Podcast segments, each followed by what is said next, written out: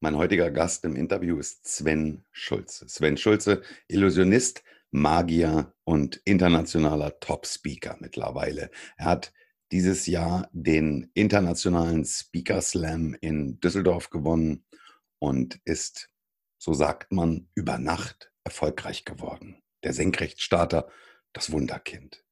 Wie lang so eine Nacht aber dauern kann, in der man angeblich erfolgreich werden kann, das zeigt uns Sven Schulze auf einem Weg zurück in die Vergangenheit. Er zeigt uns diesen langen, harten, steinigen und beschwerlichen Weg, den er gegangen ist und wie viele Niederlagen und Rückschläge er hat einstecken müssen auf diesem Weg. Und er zeigt uns einen Blick hinter die Kulissen. Er nimmt uns mit hinter den Vorhang der Magie, was Magier eigentlich recht ungerne machen. Freue dich auf ein richtig, richtig spannendes Interview. Herzlich willkommen im Einfach Online Podcast. Mein Name ist Rico Schinkel und mein Team und ich, wir machen Online einfach. Wer heute als Dienstleister, egal in welcher Branche, nicht sichtbar ist, der wird morgen schon nicht mehr am Markt sein. Wir helfen dir als kleinem oder mittelständischem Unternehmen, mit Hilfe des Internets und der sozialen Medien in die Sichtbarkeit zu kommen und dich als gefragten Experten auf deinem Gebiet zu positionieren. So ziehst du neue Interessenten und Kunden an und machst dich zu einem Arbeitgeber, für den die Besten der Branche gerne arbeiten möchten. Stärkere Sichtbarkeit, mehr Umsatz, besseres Personal, dauerhafter Erfolg. Wir machen online einfach.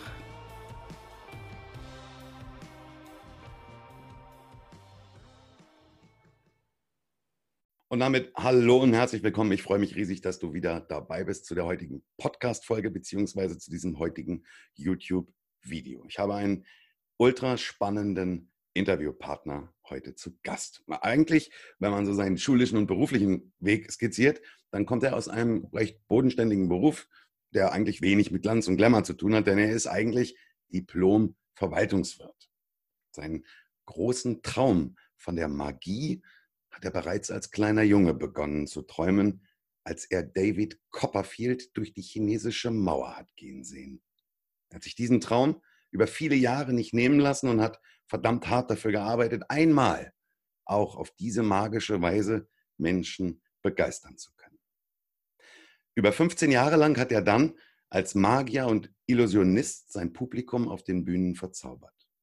Heute ist er als gefragter Top-Speaker mit seinem Programm Magic Your Life unterwegs, ausgezeichnet mit drei Speaker Awards, darunter auch der Winner Award des Internationalen Speaker Slam 2019 in Düsseldorf. Die Speaker-Ikone Hermann Scherer selbst empfiehlt ihn mit den Worten, er ist ein großartiger Redner und das kommt in der Szene einem Ritterschlag gleich. Er kombiniert seine magische Kunst mit dem Speaking und motiviert so seine Zuschauer dazu, wieder an Träume zu glauben und sie Wirklichkeit werden zu lassen. Denn die Grenzen zwischen Realität Traum und Magie sind fließend. Natürlich ist er online omnipräsent und unterwegs bei Facebook, bei Instagram, Xing, LinkedIn, YouTube, Twitter, Podcast, bei iTunes, Spotify und so weiter. Und er wird in den Medien nicht selten als Wunderkind, Senkrechtstarter und als erfolgreich über Nacht bezeichnet. Genau das ist es aber, über das ich heute mit ihm sprechen möchte. Denn so eine Nacht, in der man erfolgreich wird, dauert in der Regel viele, viele Jahre. Und es braucht unendlich viel Arbeit, Kraft, Tränen und Schweiß, um plötzlich erfolgreich zu sein. Ich freue mich, dass er heute bei mir zu Gast ist. Herzlich willkommen, Sven Schulze. Lieber Rico, vielen, vielen lieben Dank. Also äh, das war ja jetzt ein Intro, das war ja fast schon druckreif, möchte ich sagen. Ja, also ähm, vielen, vielen lieben Dank dafür. Ich habe ja fast schon Gänsehaut bekommen, wie du das da alles so gerade auf, aufgelistet und erzählt hast. Also vielen lieben Dank für die Einladung. Ich freue mich riesig. Danke. Ich, ich freue mich riesig, dass du dir die Zeit genommen hast, Sven. Ähm, heute ich weiß nicht, wann die Zuschauer jetzt die Folge hören werden, aber ähm, für uns ist heute der 23.12., es ist einen Tag vor Heiligabend. Und andere sind jetzt zu dieser Zeit im Weihnachtsurlaub oder in den Weihnachtsferien. Und Sven hat gerade gesagt, ich freue mich im Vorgespräch, ich freue mich, ich habe heute frei, ich habe nichts zu tun. Da habe ich gesagt, das stimmt nicht so ganz. Wir haben beide einen Termin heute im Kalender zu stehen. Also letztendlich, Sven, ist auch das hier ja Arbeit. Und ich freue mich riesig, dass du dir die Zeit genommen hast, heute in den Podcast zu kommen. Sehr, sehr gerne. Ich hoffe, ich habe alles soweit richtig zusammengefasst und nimm uns doch mal bitte mit. Wer ist Sven Schulze? Wo kommst du her und was war dein Weg? Stell uns das doch mal ganz kurz vor, Sven. Ja, gut, mein Name hast du jetzt schon mehrfach genannt. Äh, mein Name ist Sven Schulze und ja, ich bin am 11. Dezember, also vor zwölf Tagen, 34 äh, Jahre äh, jung geworden. Alles Gute nachträglich zum Geburtstag. Dankeschön, Dankeschön. Und ja, ursprünglich ähm, komme ich aus Nordrhein-Westfalen. Ich bin im Ruhrgebiet aufgewachsen, bin gebürtiger Westfale, also ich bin im Sauerland geboren worden ähm, ja, und mittlerweile lebe ich jetzt seit fast zehn Jahren in Frankfurt am Main, in der wunderschönen Main-Metropole, die ja auch aufgrund der Skyline sehr, sehr gerne als Manhattan bezeichnet wird. Ja, und ich äh, fühle mich hier unglaublich wohl. Also ich bin, ein, ich sage mal, ich bin ein Großstadtkind, ich äh, bin in der Stadt groß geworden und deswegen war für mich immer klar, dass ich auch irgendwann mal in der Stadt leben möchte. Und äh, ja, gerade wenn du in der Speaker-Szene unterwegs bist, welche Stadt eignet sich da mehr als die Businessstadt Frankfurt am Main? Ich äh, lebe hier direkt an der Messe, habe äh, ja von meiner wunderschönen Wohnung aus alles im Blick. Ja, ähm, du hast ja eigentlich schon viel erzählt. Also ich äh, komme ursprünglich aus dem kaufmännischen Bereich. Äh, ich habe erst äh, eine Ausbildung zum kaufmännischen Assistenten für Informationsverarbeitung gemacht und habe dann in Kassel studiert, ähm, bin äh, ja, Diplom-Verwaltungswirt. Ja, und das äh, ist so im ganz kurzen Zug mein, mein Werdegang. Ja. Also wenn wir, wenn wir uns vor zehn Jahren bei einer Party getroffen hätten oder vor fünf Jahren bei einer Party getroffen hätten, ich hätte gesagt, Mensch, wer bist du? Dann hättest du gesagt, ich bin der Sven, bin Diplom-Verwaltungswirt. So ungefähr könnte man das sagen, ja. Dann hätten wir ein Bierchen zusammen getrunken und dann wäre es das gewesen. Dann wäre es das gewesen. Das, das, ist ja, ich meine, mit Diplom-Verwaltungswirt, da kannst du ja heute keinen mehr hinterm Ofen mit vorlocken. Aber wenn wir uns heute Abend treffen würden, Sven, und ich ja. sage, Mensch, du bist ein spannender Typ, und ich würde dich fragen, was, was bist du, was machst du, was würdest du dann sagen? Ja, dann würden wir wahrscheinlich äh, mehrere Biere brauchen, bis ich da mal fertig bin mit dem Erzählen. Denn ja, in den Jahren hat sich dann doch, muss man sagen, viel getan. Ähm, ja, ich bin, du hast es ja eigentlich schon gesagt, ich bin Redner, ich bin Speaker. Speaker, also das neudeutsche Wort für äh, Impulsgeber. Speaker ist ja etwas, was momentan ja äh, in Mode kommt oder zumindest etwas, was äh, jahrelang gar nicht in Deutschland so präsent war und jetzt so ganz langsam ähm, hinterm Ofen hervorkommt, was ja in den USA, sage ich mal, schon sehr, sehr lange sehr groß ist. Äh, man denkt an Tony Robbins, um jetzt mal so den, den bekanntesten aus den USA zu nennen, der ja auch ein absoluter Top-Redner ist, ein absoluter Top-Speaker. Viele würden wahrscheinlich eher sagen, er ist ein Guru. Ja, ähm, kann man sehen, wie man möchte, aber er hat auf jeden Fall unglaublich viel erreicht. Er, er bewegt die Menschen. Ja, und ähm, das ist jetzt mittlerweile auch, auch mein Job. Äh, ich äh, ja, bin Redner, ich äh, gebe den Menschen in meinen Keynotes, in meinen Vorträgen Impulse. Und äh, ja, auch das hast du ja schon richtigerweise gesagt. Mein, mein Claim ist Magic Your Life, was damit zu tun hat, dass ich über 15 Jahre als äh, Magier und Illusionist auf der Bühne gestanden habe. Lass uns, lass uns das mal ein bisschen zurückspulen, weil man wacht ja nicht eines Morgens auf und ist Magier. Nein. Lass uns mal äh, zurückgehen. Der, der kleine Sven. Ähm, ich, ich habe mal die Geschichte gehört. Ich weiß nicht, ob sie stimmt. Vielleicht kannst du es bestätigen. Du hast als kleiner Junge den großen David Copperfield gesehen, wie er, wie er seine große Show gemacht hat, unfassbare Dinge gezeigt hat, durch die chinesische Mauer gegangen ist. Ähm, stimmt es, dass da der kleine Sven aufgestanden ist und hat gesagt, das will ich auch mal machen?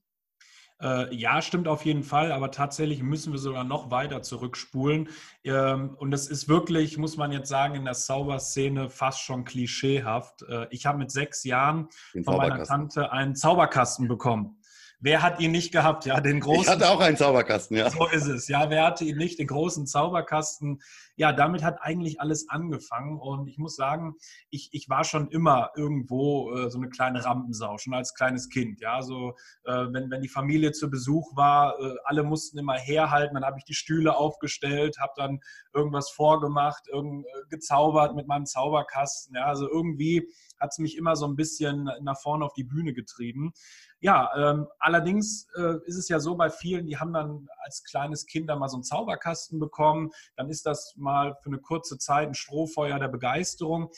Aber mich hat das immer, immer weiter fasziniert. Und äh, ich erzähle das ja auch in meinen Vorträgen, ähm, diese Zeit, äh, wo David Copperfield, das war ja in den 90er Jahren, ich bin in den 90er Jahren aufgewachsen, wo er seine riesengroßen TV-Specials hatte, ja, wo er mhm. die chinesische Mauer da durchstoßen hat, die Freiheitsstatue hat verschwinden lassen, die Flucht aus Alcatraz, ja.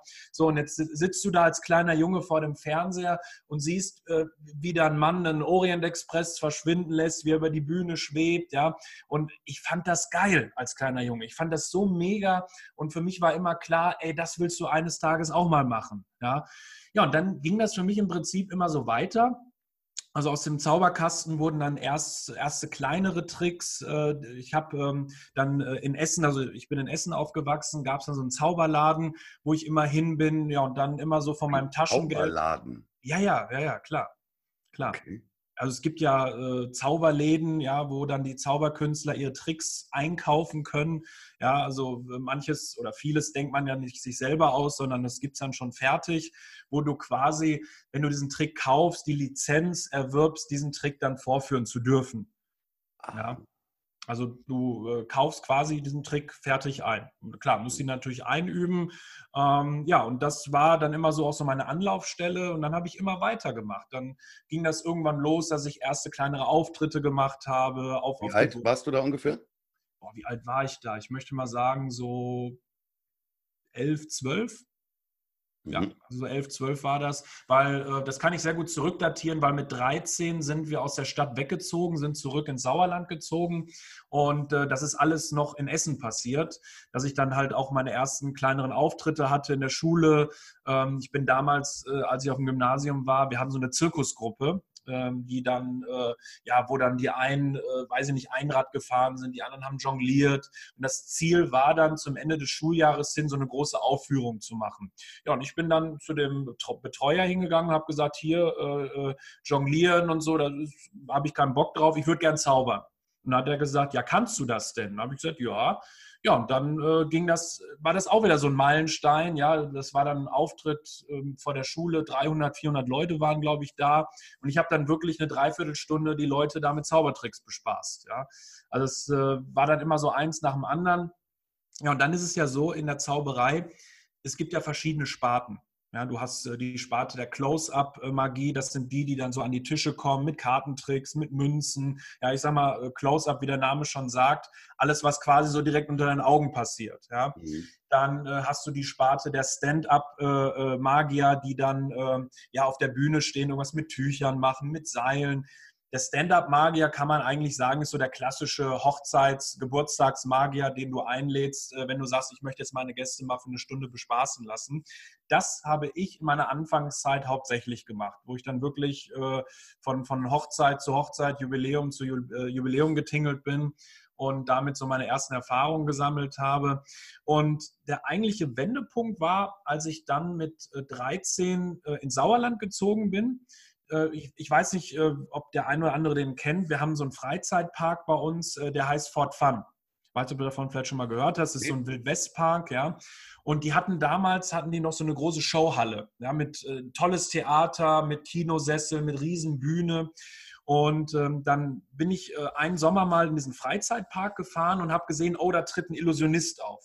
So, und dann habe ich in dieser Show gesessen und ich muss sagen, der hat so hammergeile Sachen gemacht an Illusionen. Ja, der hat sich zersägen lassen, ist dann verschwunden. Am Ende des Saals tauchte der Mann wieder auf. Ähm, der hat, also der hat Klamotten gemacht. Ich habe da gesessen und habe gesagt, das gibt's doch gar nicht. Und das ist, war für mich. Entschuldige ganz kurz, ist das für dich nicht als, als Profi durchschaubar, dass du sagst, ah, weiß ich genau, wie er das gemacht hat? Ja. Oder, oder gibt es da wirklich noch Sachen, wo du, wo du dich begeistern lassen kannst und sagst, wow, das ist das Witzige. Also mittlerweile Illusion ist es sehr schwer, mich äh, zu begeistern im Sinne von, ich weiß nicht, wie es geht. Weil es gibt einfach in der Zauberei so gewisse Grundprinzipien, auch bei Illusionen. Und klar, mit den Jahren, äh, ich habe das ja immer weiter verfolgt, weißt du irgendwann ungefähr, wie es funktioniert. Ja. Ich sag mal, einer der wenigen, die es wirklich noch schaffen, selbst mich in das Licht zu führen, ist klar natürlich David Copperfield. Der, der hat natürlich nochmal ein ganz anderes Budget auch. Ja, der, der haut dir da Sachen, wenn du mal seine Show in Las Vegas siehst, ähm, der haut da Sachen raus. Also da sitze selbst ich dort und denke mir, was ist jetzt los? Macht ja, was macht der da, der Mann? Ja? Aber ich sage jetzt mal, so der normale Illusionist ähm, gibt es eigentlich wenig, wo ich jetzt sagen würde, oh, keine Ahnung, wie es geht.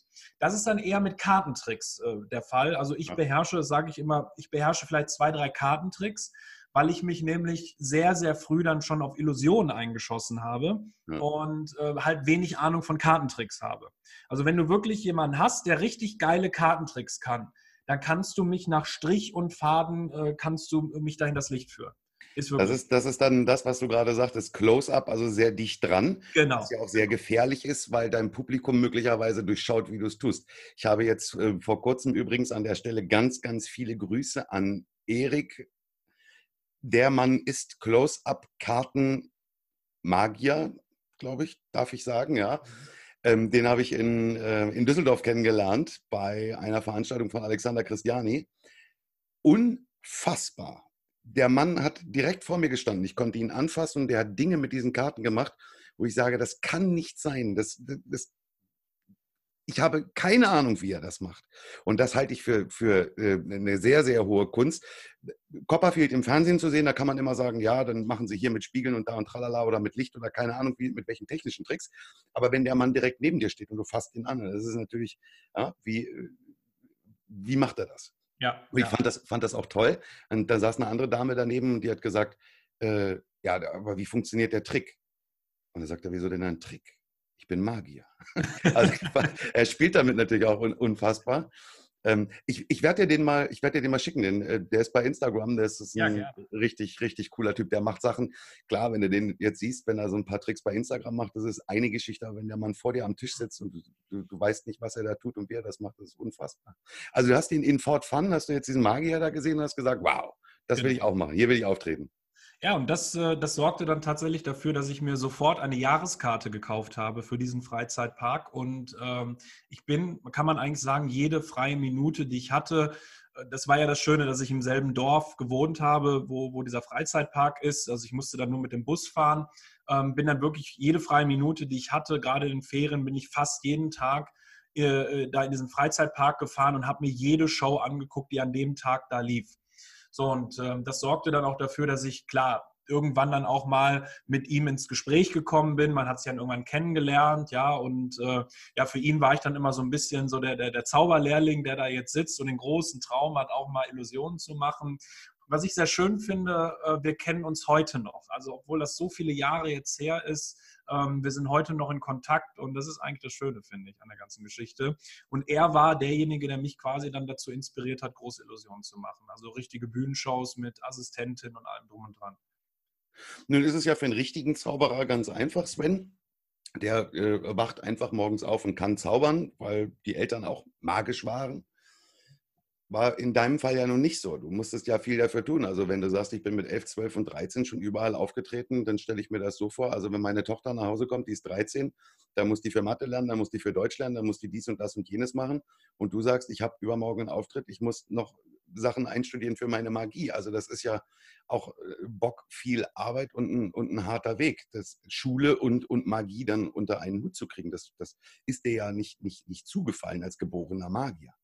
Nee, gar nicht, gar nicht. Äh, vor allen Dingen ähm, muss man das jetzt so sehen, das war ja auch eine Zeit, wo ich natürlich auch noch in der Schule war. Also ich bin dann irgendwann ähm, vom Gymnasium dann, äh, als ich ins Sauerland gezogen bin, bin ich dann auf die Realschule gekommen, weil man muss einfach sagen, ich bin in meinem Leben noch nie der Musterschüler gewesen. Ja, ähm, das war einfach, das hing nicht jetzt damit zusammen, dass ich dumm bin. Ja, also ähm, ich, ich bin der festen Überzeugung, äh, wenn ich wenn ich damals gelernt hätte, dann äh, hätten, hätten meine Zeugnisse sicherlich auch anders ausgesehen. Ja, aber äh, Schule war einfach damals null mein Ding. Ja, es hat mich einfach nicht wirklich interessiert und äh, ich möchte nicht wissen wissen, wie oft ich mich mit meinen Mathelehrern äh, gezofft habe, weil ich denen gesagt habe, dass, äh, was sie da vorne erzählen, äh, ist Unsinn, das werde ich nie wieder in meinem Leben brauchen. Ja. Äh, sicherlich klar äh, mag das so sein, aber trotzdem Schule ist halt wichtig. Aber ich habe die Schule damals nie wirklich ernst genommen. Und, und ich sage mal auch mein, mein Fachabitur, ich habe ja in Anführungsstrichen nur Fachabitur äh, gemacht, ähm, das habe ich auch nur mit Pauken und Trompeten irgendwo bestanden, weil die Zauberei war immer omnipräsent. Ja, ich bin teilweise nach der Schule, äh, stand schon ein Auto da, hat mich abgeholt. Ich habe äh, mal Saison lang im Zirkus gearbeitet als Magier. Und das war wirklich so, morgens Schule, Schule war zu Ende, dann stand da schon ein Auto, was mich abgeholt hat und ab wieder in den Zirkus.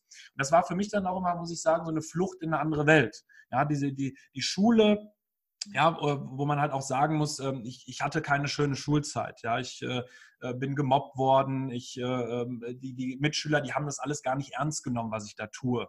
Ja, und das war also an meine Schulzeit, muss ich sagen, bis, bis auf die Realschule im Sauerland, da muss ich sagen, es war eine ganz tolle Zeit. Aber alles, was davor war, und auch danach ähm, erinnere ich mich nicht sehr, sehr gerne dran zurück, ja, weil äh, ja, die, die Mitschüler das einfach ja gar nicht ernst genommen haben. Ja, die haben gesagt, hier Spinner und so weiter, weißt du. Ähm, aber für mich war dann so spätestens, wenn ich dann wieder im Zirkus war, war das für mich einfach eine andere Welt. Ich war wie zu Hause, es war meine Welt, ja, eine, meine, meine Magierwelt. Und ähm, ja, das ist, das waren halt so zwei Seiten der Medaille im Prinzip, ja. Erinnert mich gerade so ein bisschen an Harry Potter. Äh, auch so ein bisschen der, der Junge, der so spooky ist und ja. den die anderen nicht verstehen. Und immer wenn wir Dinge nicht verstehen, sind wir ja schnell dabei, die auch abzulehnen und wie du es gesagt hast, auch zu mobben und so weiter. Ne? Ja. Ähm, dann bist du irgendwann größer geworden, erwachsener geworden, hast äh, angefangen zu arbeiten und trotz alledem immer parallel weiter deine, deine Magie gemacht und auch Auftritte weiterhin gemacht? Äh, ja und nein. Also es war in der Tat so, als ich dann äh, mit der Realschule fertig wurde, beziehungsweise mit dem ähm, äh, mit dem, äh, mit dem Fachabitur habe ich dann im Vertrieb angefangen. Also ich habe mich dann auf den touristischen Bereich spezialisiert, bin also in die Touristik gegangen, im Vertriebswesen und äh, da habe ich dann erstmal so die ersten Jahre gearbeitet, ähm, was übrigens auch sehr gut war, weil ähm, ich habe da hauptsächlich äh, touristische Vorträge gemacht. Also ich habe dann äh, vor Reisegruppen Vorträge über Länder gehalten, ja, und äh, das wirklich äh, drei, vier Jahre lang, teilweise fünf Vorträge die Woche. Ohne Magie. Bitte? Ohne, ohne Magie. Magie. Ohne Magie, ohne Magie. Okay. Was natürlich auch eine super Schule war. Ähm, die Magie ist dann erstmal so eine kurze Zeit lang ein bisschen äh, nach hinten gerückt, weil klar, ich hatte dann meine erste eigene Wohnung und äh, dann sind auf einmal natürlich erstmal andere Dinge wichtiger, äh, deinen Lebensunterhalt zu verdienen, dir ein Leben aufzubauen. Aber es ist halt so, weißt du, äh, dieses Magische, diese Magie, diese Zauberei, dass wenn du damit einmal angefangen hast, das, das lässt sich nie wieder los. Ja? Und selbst wenn du mal einen Break hast und sagst, so jetzt äh, möchte ich ein Jahr damit nichts zu tun haben, irgendwo schlummert das immer irgendwo in einem und kommt dann halt wieder hoch. Und äh, das war dann nach ein paar Jahren tatsächlich so, dass es wieder hochkam und ich wieder angefangen habe, Shows zu machen. Ich habe äh, dann äh, Kontakt aufgebaut mit einem Illusionskonstrukteur. Also sowas gibt es tatsächlich. Menschen, die professionell Bühnenillusionen bauen und ja, dann habe ich äh, tatsächlich angefangen, richtig professionelle Illusionsshows mit Tänzerinnen und allem drum und dran auf die Beine zu stellen. Und da war ich, oh, wie alt war ich da? Anfang 20. Ja. Ein mhm. paar Sachen davon kann man bei dir bei YouTube ja sehen. Genau, ich habe die tatsächlich noch Unfassbar. drin. Unfassbar bin immer überlegen, nehme ich sie raus, lasse ich sie drin, aber auf nee, der anderen Seite, cool. ich finde es ganz charmant. Ähm, es ist ja halt auch ein Teil meiner, meiner Geschichte, ja, ein Teil meiner Vergangenheit. Und auf der anderen Seite denke ich mir, ist es auch ein Stück weit Authentizität zu sagen, äh, hier, das ist kein Murks, was ich erzähle, geht auf YouTube, äh, guckt euch die Videos an. Ich habe das tatsächlich mal früher gemacht. Ja, also es ist keine äh, hohle Story, die ich euch da erzähle, sondern das ist tatsächlich meine, meine Vergangenheit. Ja. Kann ich eben nur empfehlen. Also wir werden auf jeden Fall natürlich nachher alles von dir sowieso verlinken. Ähm, da ist eine ganze Menge. Ich habe es vorhin eingangs gesagt, du bist omnipräsent im, im, im Social Media, im, im Online-Bereich.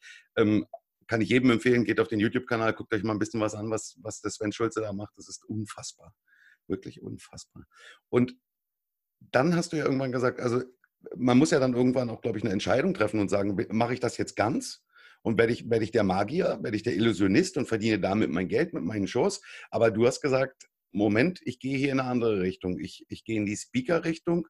Ich möchte Menschen helfen und das kombinierst du ja jetzt mit deiner, mit deiner, mit deiner Kunst, die du, die du, äh, mit deiner Magie. Mhm. Nehmen uns da mal mit, wie, wie muss ich mir das vorstellen?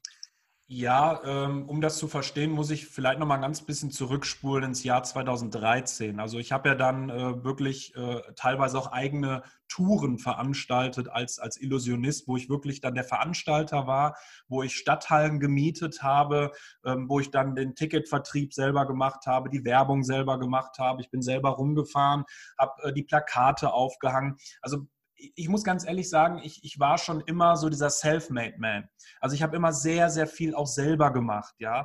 Ähm, ich erzähle gleich noch eine Geschichte, wo ich dann auch gemerkt habe, dass das nicht immer der, der, der beste Weg ist, alles selber zu machen. Aber ähm, ich bin halt so jemand, ich denke mir immer, was ich selber machen kann, mache ich selber. Ja, und das äh, war zum Beispiel damals, ich habe mit 16 Jahren meine erste eigene Show veranstaltet, mit 16, hatte 500 Zuschauer. Da war es aber auch so, ich bin wirklich selber in die Geschäfte gefahren, habe die Flyer verteilt, bin in die Geschäfte gefahren, habe nach Sponsorings gefragt, äh, wo wir dann so ein, so ein Programmheft irgendwie zusammengeschustert haben, um ein bisschen Geld einzunehmen. Also das war wirklich äh, immer Arbeit, Arbeit, Arbeit, Arbeit. Also ich bin tatsächlich so ein kleiner Workaholic, ähm, habe vieles, vieles selber gemacht. Und der ausschlaggebende Punkt war tatsächlich das Jahr 2013. Ähm, jetzt äh, muss man wissen, wer es nicht kennt, in Essen gibt es ein riesen, riesengroßes Theater. Das äh, gehört der Stage Entertainment. Also Stage macht ja die großen Musicals, König der Löwen in Hamburg und so weiter. Und die haben ein riesengroßes Musical-Theater in Essen stehen mit 1600 Plätzen. So, und dieses Theater kenne ich natürlich noch aus meiner Kindheit, ja, weil ähm, ich bin in der Innenstadt aufgewachsen und ich habe immer dieses riesengroße Theater, also das Kolosseum-Theater in Essen, gesehen mit den, mit den großen Schriftzügen Kolosseum-Theater. Und das ist halt mitten an einer Riesenkreuzung, das ist so gewaltig gewaltig. Und ich habe schon als Kind immer den Traum gehabt, eines Tages willst du mal in diesem Theater auftreten. So. Und jetzt frag mich bitte nicht, warum. 2013 bzw. 2012 war es ja dann schon in der Vorplanung, habe ich mir dann den Floh ins Ohr gesetzt, Mensch, äh, du hast doch so eine tolle Illusionsshow, miete doch dieses riesengroße Theater und äh, dann mach doch da einfach deine Show. So. Und ähm, jetzt muss man wissen, dieses Theater kostet für einen einzigen Tag, also wirklich für einen einzigen Tag, um die 11.000 Euro Miete. Für einen einzigen Tag. So. Ei, ei, ei, ja, und dann äh, habe ich halt einen Termin gemacht mit diesem Theater, bin dahin, habe mir das alles angeguckt und dann äh, standen wir in diesem Saal, der natürlich leer war und ich habe mich halt in diesem Saal umgeguckt und habe gesagt, boah, geil, das willst du. So. Und logisch, also sowohl meine, meine ganze Familie, meine Freunde, ich habe denen das erzählt, die haben alle gesagt, hast du einen an der Schüssel oder was, ja? Äh, dich kennt kein Mensch, in Essen sowieso nicht, ja, weil meine ganzen Touren, die ich gemacht habe, habe ich alle im Sauerland gemacht, in der alten Heimat, wo ich dann auch so nach einer Zeit einen Namen hatte, durch die Presse bekannt war. Aber in Essen kannte mich kein Mensch, null, 0,0, ja? Aber ich habe dann gesagt, nee, ich kriege das irgendwie hin. Irgendwie kriege ich das hin. Ähm, ich unterschreibe jetzt diesen Mietvertrag. Moment, Moment. Schlau ist ja andersrum äh, zu, zu, gehen und zu sagen, dann und dann ist die Veranstaltung, ich mache schon mal Ticketverkauf und dann hinzugehen und den Saal zu mieten. Du bist da hingegangen, hast das Theater für elf Riesen gemietet und hast noch nicht ein Ticket verkauft? Richtig, richtig. Halleluja. Ja, also aus heutiger Sicht kann man sagen, äh, ich habe eine absolute Meise gehabt zu diesem Zeitpunkt. Ja. Aber es setzt einen natürlich auch unter Zugzwang und unter Druck. Absolut. Dass du liefern musst. Ja, richtig. Also äh, ich habe dann diesen Mietvertrag unterschrieben für den 6. Dezember 2013, also für Nikolaus. Ja, da habe ich mir dann natürlich dann gedacht, Mensch, für, auch für Familien vielleicht ganz nett, zu Nikolaus halt eine Zaubershow zu sehen. Wie viel Vorlauf ist jetzt bis zum 6. Dezember? Lass mich, lass mich lügen. Halbes Jahr, dreiviertel Jahr. Okay. Ja. Ähm, so, und dann habe ich diesen Mietvertrag unterschrieben und dann stand ich unter Zugzwang. So, und ab dem Zeitpunkt, ich habe meinen kompletten Jahresurlaub für dieses Jahr habe ich auf den Kopf gehauen. Also ich bin nicht in den Urlaub gefahren oder sonst irgendwas. Ich habe meinen kompletten Jahresurlaub ähm, auf den Kopf gehauen und habe wirklich Tag und Nacht am Schreibtisch gesessen, ähm, habe dann äh, natürlich äh, die ganze Werbung machen müssen mit meinem Grafiker zusammen, den ganzen Ticketverkauf, ähm, also wirklich alles, alles, alles. Und was ich, was ich ganz krass fand, ähm, ich habe mir natürlich überlegt, du musst ja irgendwie auf diese Show aufmerksam machen. Irgendwie musst du es hinkriegen, dass die Leute sehen, da ist irgendwas. Und ich hatte noch äh, einen Trick in der Schublade liegen gehabt, also im wahrsten Sinne des Wortes in der Schublade, also das komplette Skript dafür, was ich irgendwie nie angerührt habe. Und das war eine Lottozahlenvorhersage. Also muss dir vorstellen, das war ein Trick, wo ich quasi als, als Magier, ich fülle einen Lottoschein aus ein, also ein Kästchen. Ne? So, dieser, dieser Lottoschein wird gefaltet, dann kommt er in einen Luftballon rein, der wird aufgepustet, zugemacht und dann wird er von verschiedenen Leuten, wird dieser Luftballon unterschrieben. Also, dass er wirklich eindeutig wiedererkennbar ist. So. Dann kommt dieser Luftballon in einen Kasten rein, der wird auch nochmal verschlossen und der Schlüssel wird irgendjemandem treuhändisch an die Hand gegeben. Und dieser Kasten wird bis zum Tag der Show nicht mehr aufgemacht. So. Und da habe ich mir gedacht, das ist doch eine geile Geschichte, das ist doch ein geiler Aufhänger, um die Leute in die Show zu ziehen. Weil klar, Lotto gewinnen, ja, geht es ja wieder um Träume, das fasziniert die Menschen einfach. So. Was habe ich gemacht? Ich habe mir einen äh, durchsichtigen Kasten anfertigen lassen. Und äh, dann habe ich Kontakt aufgenommen mit einer Geldschrankmanufaktur. Also in Essen sitzt tatsächlich eine Manufaktur, die riesengroße Tresore herstellt. So, mit denen habe ich gesprochen und habe die gefragt, ob die mich da unterstützen würden gegen so ein bisschen Sponsoring. Und die fanden das geil und haben sofort gesagt, yo, wir unterstützen das. Und jetzt habe ich natürlich überlegt, okay, äh, wie, wie, wie, präsentierst du das Ganze? Jetzt kommt die nächste krasse Nummer. Ähm, direkt neben dem Theater ist ein riesengroßes Einkaufszentrum, ist eines der größten im Ruhrgebiet, das ist der Limbecker Platz. Und da bin ich dann hingegangen und habe gesagt, hier Leute, ähm, ich habe eine hammergeile Nummer. Ähm, das wäre die Werbung für euch. Und zwar äh, Lottozahlenvorhersage. Und äh, wir haben einen Tresor, der eine Tonne wiegt. Also der hat wirklich eine Tonne gewogen. Den stellen wir im Center auf. Und äh, da bleibt dann dieser Luftballon drin. Der wird vom Center Management, wird dieser Luftballon unterschrieben. Und der bleibt dann die ganze Zeit über zwei, drei, vier Wochen bis zum Abend der Show bleibt dieser äh, Luftballon in dem Glaskasten, in dem Safe drin. Und jeder Besucher dieses Zentrums kann diesen Tresor sehen. Ja. Und da habe ich so für mich gedacht, das ist so eigentlich die beste Werbung, äh, die so ein Einkaufszentrum haben kann, um Leute in der Vorweihnachtszeit da reinzulocken. Ne? Ja. Ja, war es anscheinend aber dann nicht so. Also die fanden das ganz nett, die fanden das ganz toll und haben gesagt, ja, du kannst hier eine Werbefläche mieten, kostet allerdings 5000 Euro. So, dann habe ich geschluckt und habe gesagt, boah, was machst du jetzt? Ja, weil irgendwie, du musst dieses Theater vollkriegen. Ja? Elf Riesen waren schon weg. Die Plus waren Arbeit für Grafiker und so weiter und so fort, der arbeitet ja auch nicht kostenlos. So, jetzt muss ich sagen, elf Riesen, die ich noch nicht mal wirklich hatte. Das mhm. kam ja auch noch dazu, weil ich gesagt habe, okay, du hast zwar keine elf Riesen äh, auf der Tasche liegen, aber ähm, du pokerst jetzt einfach mal ein bisschen. So. Naja, lange Rede, kurzer Sinn. Ich habe mich dann auch da wieder durchdringen lassen, habe den Mietvertrag im Einkaufszentrum unterschrieben. Wir haben, gibt es auch noch Fotos von. Wir haben dann einen riesen Aufbau gehabt, also mit, mit Traversen und Beleuchtung und allem und haben dann wirklich, ähm, äh, haben dann diesen Safe da stehen gehabt mit diesem, äh, mit diesem Luftballon. So.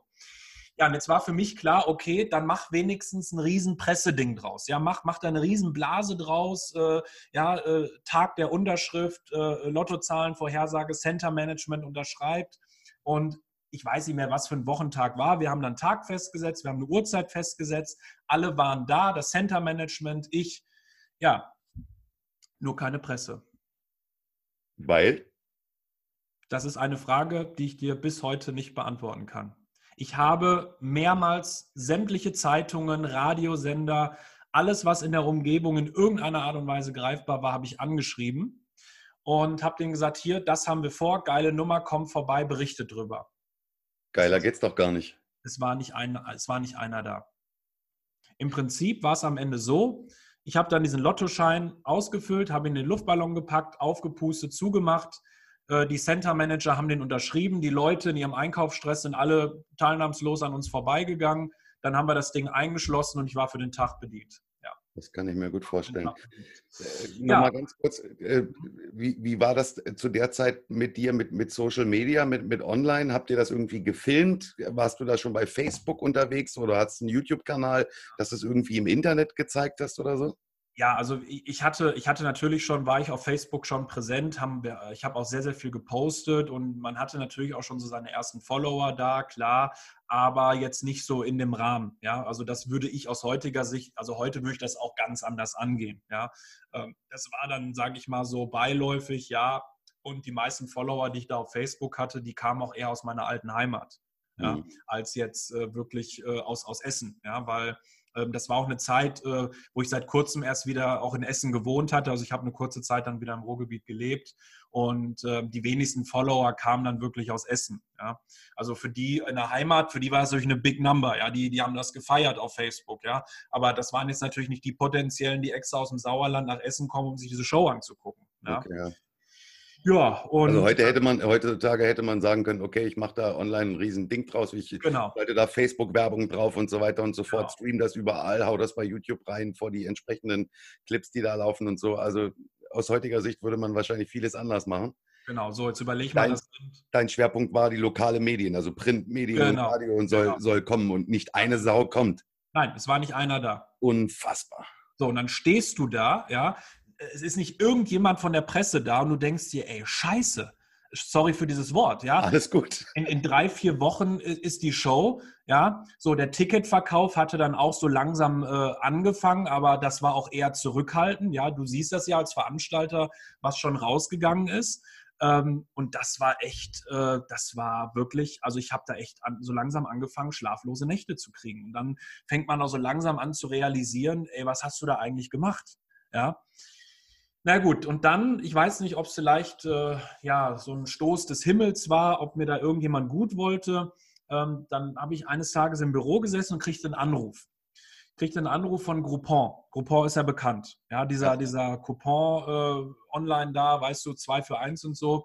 Ja, und dann hatte ich da einen Mitarbeiter von Groupon in der Leitung und der sagte: Hier, äh, wir haben von deiner Geschichte da gehört, wir finden das eine geile Nummer, äh, können wir uns mal treffen. So, und dann ging das eigentlich relativ schnell. Ich habe mich dann mit diesem Mitarbeiter von Groupon getroffen. Er hat gesagt, du, pass auf, äh, wir können dir, die, wir können dir das Theater voll machen, zwei für eins Tickets und wir würden das groß bewerben. Ja, und äh, ich meine ganz ehrlich, dat, wenn du so kurz vor der Show stehst, da, da denkst du nicht mehr lange nach. Ja. Ich habe sofort gesagt, geile Nummer, machen wir. Ja, so und ähm, um das jetzt nicht äh, ohne Ende in die Länge zu ziehen, die haben es am Ende dann wirklich geschafft, mir die Bude voll zu machen. Also am Tag des Auftritts waren wir ausverkauft. Stark. Also ich habe nicht vor leerem Haus gespielt, sondern ich habe wirklich 1600 Leute in diesem Theater sitzen gehabt. Ja. Presse kaum. Es war die Lokalpresse, die lokale Zeitung, die einen ganz kleinen Artikel gebracht hat, aber auch nur, weil ich 5000 Mal angerufen habe. Und ich bin denen so auf die Nerven gegangen, weil ich gesagt habe, ey Leute, ein Essener macht so ein Riesending und ihr seht euch nicht dazu in der Lage, mal einen Presseartikel zu schreiben. Okay. Ja, das war äh, wahrscheinlich äh, natürlich, es gibt so viele Veranstaltungen da, dass sie sich gesagt haben, ja, schon wieder einer, der da irgendwas macht. Äh, wir haben andere Sachen, über die wir berichten müssen. Ja, mit, nach langen Betteln kann man, also es war wirklich Betteln, man kann es nicht anders sagen, haben die dann einen ganz kleinen Artikel gebracht. Ja. Na gut, so, und dann war der 6. Dezember 2013, der schicksalhafte Tag. Ähm, wir haben äh, nachts um 2 Uhr haben wir schon angefangen, äh, da in dieser Halle, also in dem Theater aufzubauen, weil wir hatten ja riesengroße Banner und alles, ja. Und äh, dann wurden die Illusionen angeliefert, das Licht musste halt alles noch eingestellt werden. Es war, es war ein purer Stress. Und ich habe Dinge da getan, wo jeder normale Mensch gesagt hätte, ey Sven, du hast um 20 Uhr einen Mega-Auftritt vor, 20, äh, vor, vor 1600 Leuten du, du kümmer dich mal um deine Show. Nö, ich bin dann da in, der, in der Eingangshalle gewesen, habe die Banner aufgestellt, äh, ja, habe dann, hab dann Flyer ausgelegt. Weißt du, ich habe so tausend Sachen gemacht, äh, was eigentlich null meine Aufgabe hätte sein sollen. Aber das war halt so wieder so meine Art. Ja, äh, ich mache halt viel selber, aber ich bin der Perfektionist. Ja, ich will alles so akkurat stehen haben, wie ich es mir vorstelle. Aus heutiger Sicht ein absolutes No-Go. Ja, würde ich nie wieder tun. Also ich würde mich auf das konzentrieren, was meine wirkliche Aufgabe ist und das ist eine Show abzuliefern. Ja. Naja, und äh, dann, äh, es ist auch viel schief gegangen und es gab viel Stress und, und weiß ich nicht was, aber wir haben dann wirklich pünktlich 20 Uhr ging dann der Vorhang hoch und ähm, dann lief die Show. Ich glaube, wir haben gespielt zwei, zweieinhalb Stunden mit Pause. Also wir haben wirklich da Programm abgezogen. Und was man noch sagen muss, ähm, ich hatte einen Künstlermanager, hatte ich im Publikum sitzen. Das war ein Künstlermanager, der in der Region relativ bekannt war. Mit dem hatte ich vorher schon Kontakt aufgenommen, der war auf mich aufmerksam geworden. Und sein Plan war es eigentlich, nach dem Mega-Erfolg dieser Show mich zu managen und dass dann so richtig halt der Durchbruch kommt. So. Jetzt spulen wir vor. Moment, Moment, Moment, Moment. Bevor wir spulen, was ist denn jetzt mit dem Tresor und den Lottozahlen geworden? Ach so, äh, ja, also es war dann so, ähm, die, äh, wir haben die Show eröffnet, äh, also ich bin dann erschienen, ja, in so einem Schattenkabinett bin ich halt erschienen, habe die Show eröffnet und die erste Nummer, ähm, das haben wir natürlich zeitlich so angepasst, es war ja Samstagabend, ähm, dass wir pünktlich kurz nach Ziehung der Lottozahlen äh, das Ganze lüften konnten. Und ähm, es war dann so, wir haben äh, kurz vor der Show aus dem Shopping Center haben wir diesen Glaskasten rausgeholt haben den auf die Vorbühne gestellt. Das heißt also, die Leute, die in den Saal kamen, du konntest auch vor der Lottozahlenziehung schon, konntest du die ganze Zeit den Glaskasten mit dem Luftballon drin sehen. Ja, also der war die ganze Zeit für die Leute sichtbar. Und dann habe ich die Center Manager auf die Bühne geholt. Die haben den Glaskasten geöffnet. Die haben den Luftballon rausgeholt. Die haben den zum Platzen gebracht und die Lottozahlen, die ich angekreuzt hatte, verlesen. Ich habe dann irgendwann Publikum gebeten, die Lottozahlen zu googeln und dann haben wir verglichen und sie stimmten überein.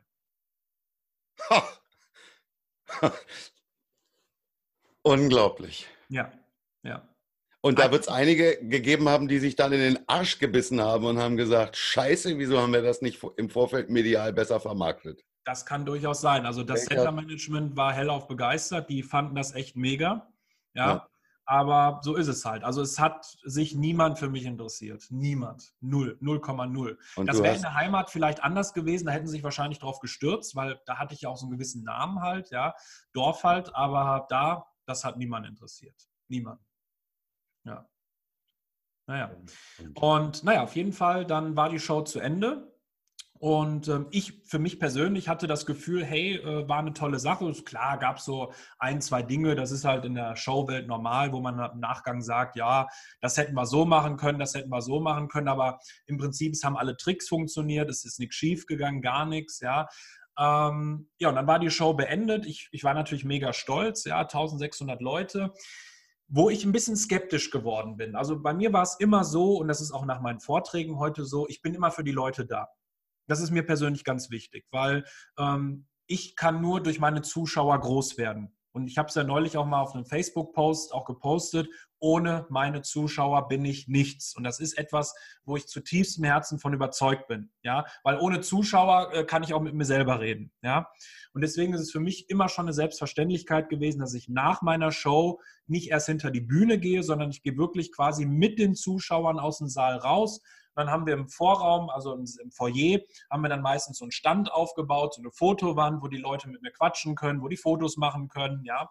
Und das war dann der Zeitpunkt, wo ich angefangen habe, äh, dass er sich skeptisch wurde, weil die Frequentierung an, dem, an der Fotowand, die war nicht sehr groß nach meiner Show. Also es kamen so ein paar Kinder zu mir, äh, klar, für Kinder ist natürlich eine Faszination, die dann Fotos mit mir machen wollten. Es kamen auch ein paar Erwachsene, ja, aber ein Großteil derer, die da standen, waren tatsächlich meine Familie, meine Freunde, die mir natürlich dann gratulieren wollten zu dieser Show. Aber weniger externe.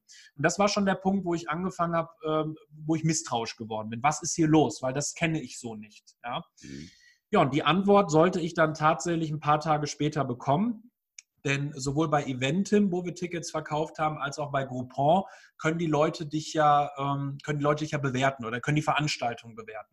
Ja. Und auch da gab es ja schon mal in der Vergangenheit einen Post von mir. Es hagelte ein mega Shitstorm auf mich nach dieser Show. Also das war wirklich, ähm, Rico, da kam alles. Ja, äh, Kindergartenzauberei. Wir sind in der Pause gegangen, habe ich ganz oft gelesen. Wir sind bereits in der Pause gegangen. Das wollten wir uns nicht weiter antun. Ähm, allenfalls für einen Kindergeburtstag geeignet, aber nicht für die große Bühne. Ja, äh, hat man alles schon gesehen. Also ich will das jetzt gar nicht im Einzelnen alles aufdröseln. Also es hagelte, es hagelte, es hagelte. Wenn du meinen Künstlernamen heute noch bei Eventim eintippst, ich werde das demnächst mal, werde ich den Account eh löschen lassen, weil äh, ich ja keine Zaubershows mehr mache. Aber noch kann man sie sehen. Siehst du wirklich diese ganzen Bewertungen. Das ist interessant. Du siehst die Bewertungen, die aus der Heimat kommen. Ja, alles teilweise vier, fünf Sterne Bewertungen, super toll. Aber alles, was aus Essen kam, Kolosseum Theater, ein Stern, ein Stern, ein Stern, Katastrophe, geh mir nach Hause, geh mir weg. Und ähm, ja, eine Woche lang konntest du nicht mehr mit mir sprechen. Ich war fix und fertig. Lass, lass, uns das mal ganz kurz äh, zwischen Gefühl und, und Wirtschaftlichkeit noch mal ganz kurz aufsplitten. Wirtschaftlich warst du im grünen Bereich, also nein, Gewinn nein. hast du mit der Kiste auf jeden Fall nicht gemacht. Das, nein, wir sind mit einem riesengroßen Verlust rausgegangen. Ah, trotz, also nicht mal plus minus null. Nein, nein, nein. Okay, also äh, finanziell richtig in die Scheiße gegriffen. Aber sowas und, von. Ja. Und am nächsten Tag sagen alle, das war Kacke. Ja. Also es war im Prinzip war es der Super-GAU, wenn du es so möchtest. Es war wirklich äh, die Vollkatastrophe das Auto mit 200 km/h vor die Wand gefahren. Ja. Was muss man da für einen an der Waffel haben, äh, weiterzumachen? Und nicht zu sagen, ihr könnt mich alle mal, ich höre jetzt auf. Ich gehe jetzt auf, meine, äh, auf meinen Job und mache meine Arbeit und mit der Zauberei leckt mich alle am. Mhm. Was treibt einen dazu, da, da, da weiterzumachen? Ja, also ich muss, ich muss zu, zu meiner Schande gestehen, ich habe danach tatsächlich erstmal aufgehört. Weil natürlich auch meine Eltern, äh, meine Familie gesagt haben, so Sven, ähm, das war jetzt dein großer Abschlussknaller. Der hat dich in ein mega Loch gerissen, auch finanziell, wirtschaftlich. Ja, ähm, hör jetzt erstmal auf damit, weil äh, das, das kann jetzt erstmal so nicht weitergehen. Guck jetzt erstmal, dass du wieder auf den grünen Zweig kommst. Ja. Und ähm, das eigentlich Interessante war dann aber das Gespräch, was ich mit diesem Künstlermanager hatte, von dem ich ja erzählt habe. Ja. Also es war ungefähr zwei Wochen später. Also ich habe erstmal gar nichts von ihm gehört. Also der kam dann nach der Show, hat gesagt, hier, wir sprechen, äh, ne, äh, wir fahren jetzt erstmal, mach's gut. Und da dachte ich schon, na okay, äh, Begeisterung klingt auch anders, ja. Ähm, zwei Wochen später haben wir uns dann zu einem Kaffee getroffen. So, und dann haben wir halt gesprochen. Und dann hat dieser Mann mit dem ich bis heute übrigens nie wieder ein Wort gewechselt habe. Also ich habe schon überlegt, ob ich ihn irgendwann mal wieder kontaktiere, weil super lieber Kerl. Ähm, dann hat er einen Satz gesagt, der mich seitdem nie wieder losgelassen hat. Und zwar hat er gesagt, du pass auf, Sven, ich habe mir deine Show angeguckt. Wenn du auf der Bühne gestanden hast und du hast gezaubert, deine Illusionen. Er sagte, sagen wir mal so, das war Kreisliganiveau. So, dann sitzt du da, vor deiner Tasse Kaffee und denkst das dir, willst du hören, ja. Autsch, das ist jetzt, glaube ich, das Wenigste, was du hören möchtest. Kreisliga-Niveau. Ja, wir hatten Illusionen auf der Bühne, die hat kein anderer. Ja, Kreisliga-Niveau. Und dann hast du schon wirklich, hast du sehen können, wie meine Gesichtszüge so nach unten gegangen sind. Und dann hat er aber einen Nachsatz hinterhergeschoben. Er sagte nämlich, er sagte, aber weißt du was? Wenn du vor dem Vorhang gestanden hast, also es war bei der Show so, wir haben immer Illusionen gezeigt, dann ging der Vorhang zu. Ich habe irgendwas vor dem Vorhang gemacht, damit die Jungs äh, hinter der Bühne ähm, für die nächste Illusion aufbauen konnten. Da habe dann nur so Kleinigkeiten gemacht oder habe mit dem Publikum geredet. Und hat er gesagt, wenn der Vorhang zu war und du hast mit den Leuten gesprochen, du hast mit den Leuten interagiert. Er sagte, also sein O-Ton, das war Champions League Niveau. Und das war ein Satz, den ich nie wieder, der mich nie wieder losgelassen hat. Und das war auch ein Satz, der mich unglaublich zum Nachdenken angeregt hat. Weil das Interessante war, sowas in der Art habe ich in meiner Magierkarriere äh, von Veranstaltern immer wieder mal gehört. Ich habe mal einen Auftritt gehabt, da war ich auch noch relativ jung, also wirklich noch jung, ähm, für einen Hersteller von Formel 1 Rennreifen. Die hatten Weihnachtsfeier und da haben wir dann halt auch Illusionen gemacht und so weiter. Und da kam dann auch wirklich der, der Chef nachher zu mir, sagte, ja, Zauberei, alles ganz nett. Er sagte, aber wie du redest, wie du mit den Leuten interagierst, sagte er, das ist Weltklasse. Und da, das kam mir dann in dem Moment auch wieder so ein bisschen in Erinnerung. Ich habe das immer so hingenommen, ja, okay, ja, okay, danke, ja. Aber das war dann wirklich erstmal der Punkt, wo ich angefangen habe, mich damit zu beschäftigen. So. Und das war dann auch der Punkt, wo ich für mich entschieden habe, ich höre in jedem Fall mit Illusionen auf. Ich will es nicht mehr. Weil natürlich auch der Aufwand einfach mega groß ist. Du musst immer mit einem LKW reisen. Du musst wahnsinnig viel proben. Du musst körperlich fit sein. Ähm, ja, es ist einfach ein mega Aufwand, den ich auch nicht mehr wollte. Ja. Und dann habe ich erstmal äh, so ein paar Jährchen Pause gemacht, bin dann wieder zurück in den Vertrieb gegangen, habe wieder angefangen, meine Vorträge zu machen, meine Reisevorträge. Ja, und irgendwann ging das dann los, äh, das erste Mal mit Martin Limbeck in Kontakt gekommen. Also, dass ich ein Buch von ihm in die Hände bekommen habe. Und äh, das war dann so der Startpunkt, wo ich auch so langsam in diese ganze Erfolgsschiene, diese ganze Szene so langsam reingekommen bin. Und irgendwann kam mir dann so in den Kopf, Mensch, ähm, vielleicht ist ja wirklich was da dran. Du kannst reden, du kannst Menschen mit deiner Stimme, mit deinen Vorträgen begeistern. Warum verknüpfst du das nicht einfach?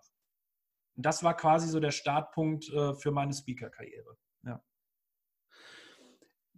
Und das setzt du ja heute in absoluter Perfektion um. Das heißt, du, du zeigst, ich habe das vorhin im, im, Intro mal so leicht angerissen, dass ich gesagt habe, du versuchst ja die Menschen zu sensibilisieren und zu sagen, glaube an deine Träume und diese, die, die Umsetzung ist du musst, du musst dahinter stehen. Ja, also wenn du, wenn du dann deine Illusionen, diese kleinen mit dem Salzstreuer, erinnere ich mich dran, ja, ähm, dass du die, die Menschen so antriggerst und, und die sagen, hey, eigentlich hat er, eigentlich hat er recht. Aber du machst ja sehr tiefgründige Dinge. Und wenn die Menschen heute aus deiner Veranstaltung rausgehen, bewerten die dich nicht mit einem Stern bei Eventim, sondern du kriegst Standing Ovations dafür. Ja, also da bin ich wirklich sehr dankbar drüber, weil äh, ich einfach für mich persönlich meine Passion gefunden habe. Und äh, manchmal, ja, ich sag mal, ist immer so schön, äh, Thomas Alva Edison, ja, der Erfinder der Glühbirne, er hat äh, wie viel tausend, zehntausend Versuche gebraucht, bis diese Glühbirne dann wirklich mal geleuchtet hat, bis sie so ist, wie wir sie heute bei uns in den Lampen hängen haben. Und ich aus heutiger Sicht, also nochmal, also kurz nach dieser Show in Essen, du konntest mich nicht mehr ansprechen. Ich war down. Ich stand kurz vor der Depression, wirklich. Also ähm, ich äh, hatte, und das sage ich jetzt vielleicht auch mal ganz offen und ehrlich, äh, ich hatte Selbstmordgedanken. Ich habe ganz oft, äh, äh, kannst du meine Mutter mal fragen, da redet die heute noch von, dass ich mit dem Auto über die Autobahn gefahren bin und mir gedacht habe, auch Mensch, eigentlich brauchst du doch jetzt nur mit dem Lenker einmal nach links ziehen von Betonpfeiler und, und dann hat sich das ganze Thema für dich erledigt, ja. Und äh, da bin ich auch meiner Familie. Familie ist für mich das Allerwichtigste im Leben, steht für mich über alles, ja.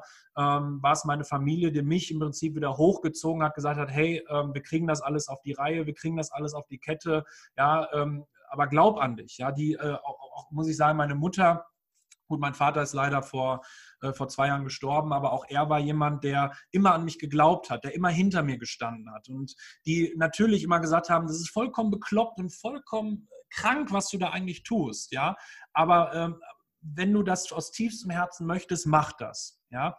Ähm, hat es mich wirtschaftlich viel gekostet, die Nummer Essen? Ja, ist es absolut bekloppt gewesen, was ich damit, was ich da getan habe? Ja, das ist etwas, jeder normal denkende Mensch würde sagen, hast du sie noch alle?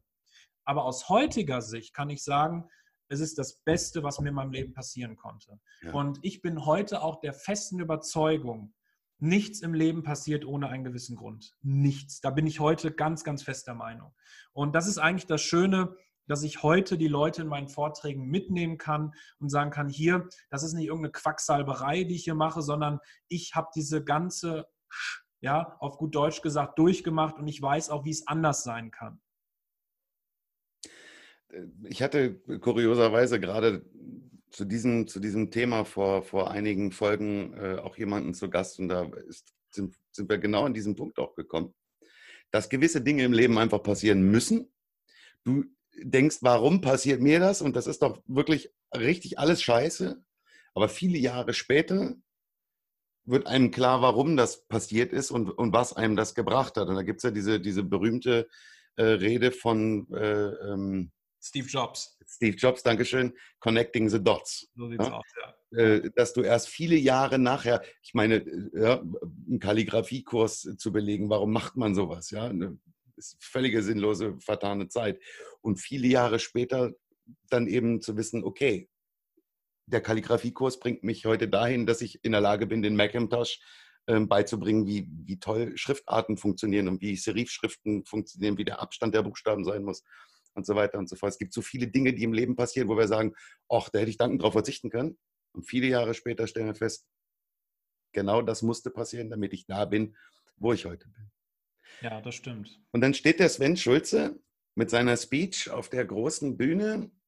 Internationaler Speaker Slam 2019 in Düsseldorf, drei Fernsehkameras auf ihn gerichtet, äh, live im Interview gestreamt, äh, im Fernsehen gezeigt, wird im Internet in mehr Länder übertragen als die Fußball-Weltmeisterschaft. Der steht da, gewinnt zwei Awards auf, an, an dem Abend und am nächsten Tag steht der Senkrechtstarter. Ja, krass, krass, ja. Hast ja eigentlich nichts, wir haben ja jetzt eine knappe Stunde reden wir jetzt, also wir können ja feststellen, du hast ja nichts an Vorleistung eigentlich gebracht, um, um an dem Tag ähm, gut zu sein.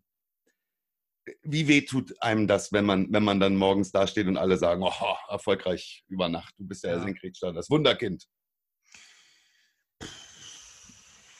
Das ist eine sehr gute Frage. Ähm, ohne jetzt, sage ich mal, äh, also ich bin jemand, wie du es ja schon bemerkt hast, der sehr bodenständig ist und äh, ich kann auch übrigens, äh, ich kann auch mit Komplimenten sehr, sehr schwer umgehen. Das ist etwas, was ich auch noch unbedingt lernen muss äh, in meiner Karriere, ähm, weil, weil ich bin so ein, so ein ja, man, man, sieht das ja auch bei meinen Facebook-Posts. Ich, äh, die, die Leute schreiben dir Kommentare unter deine Posts und, und ich bin da immer so unendlich dankbar für.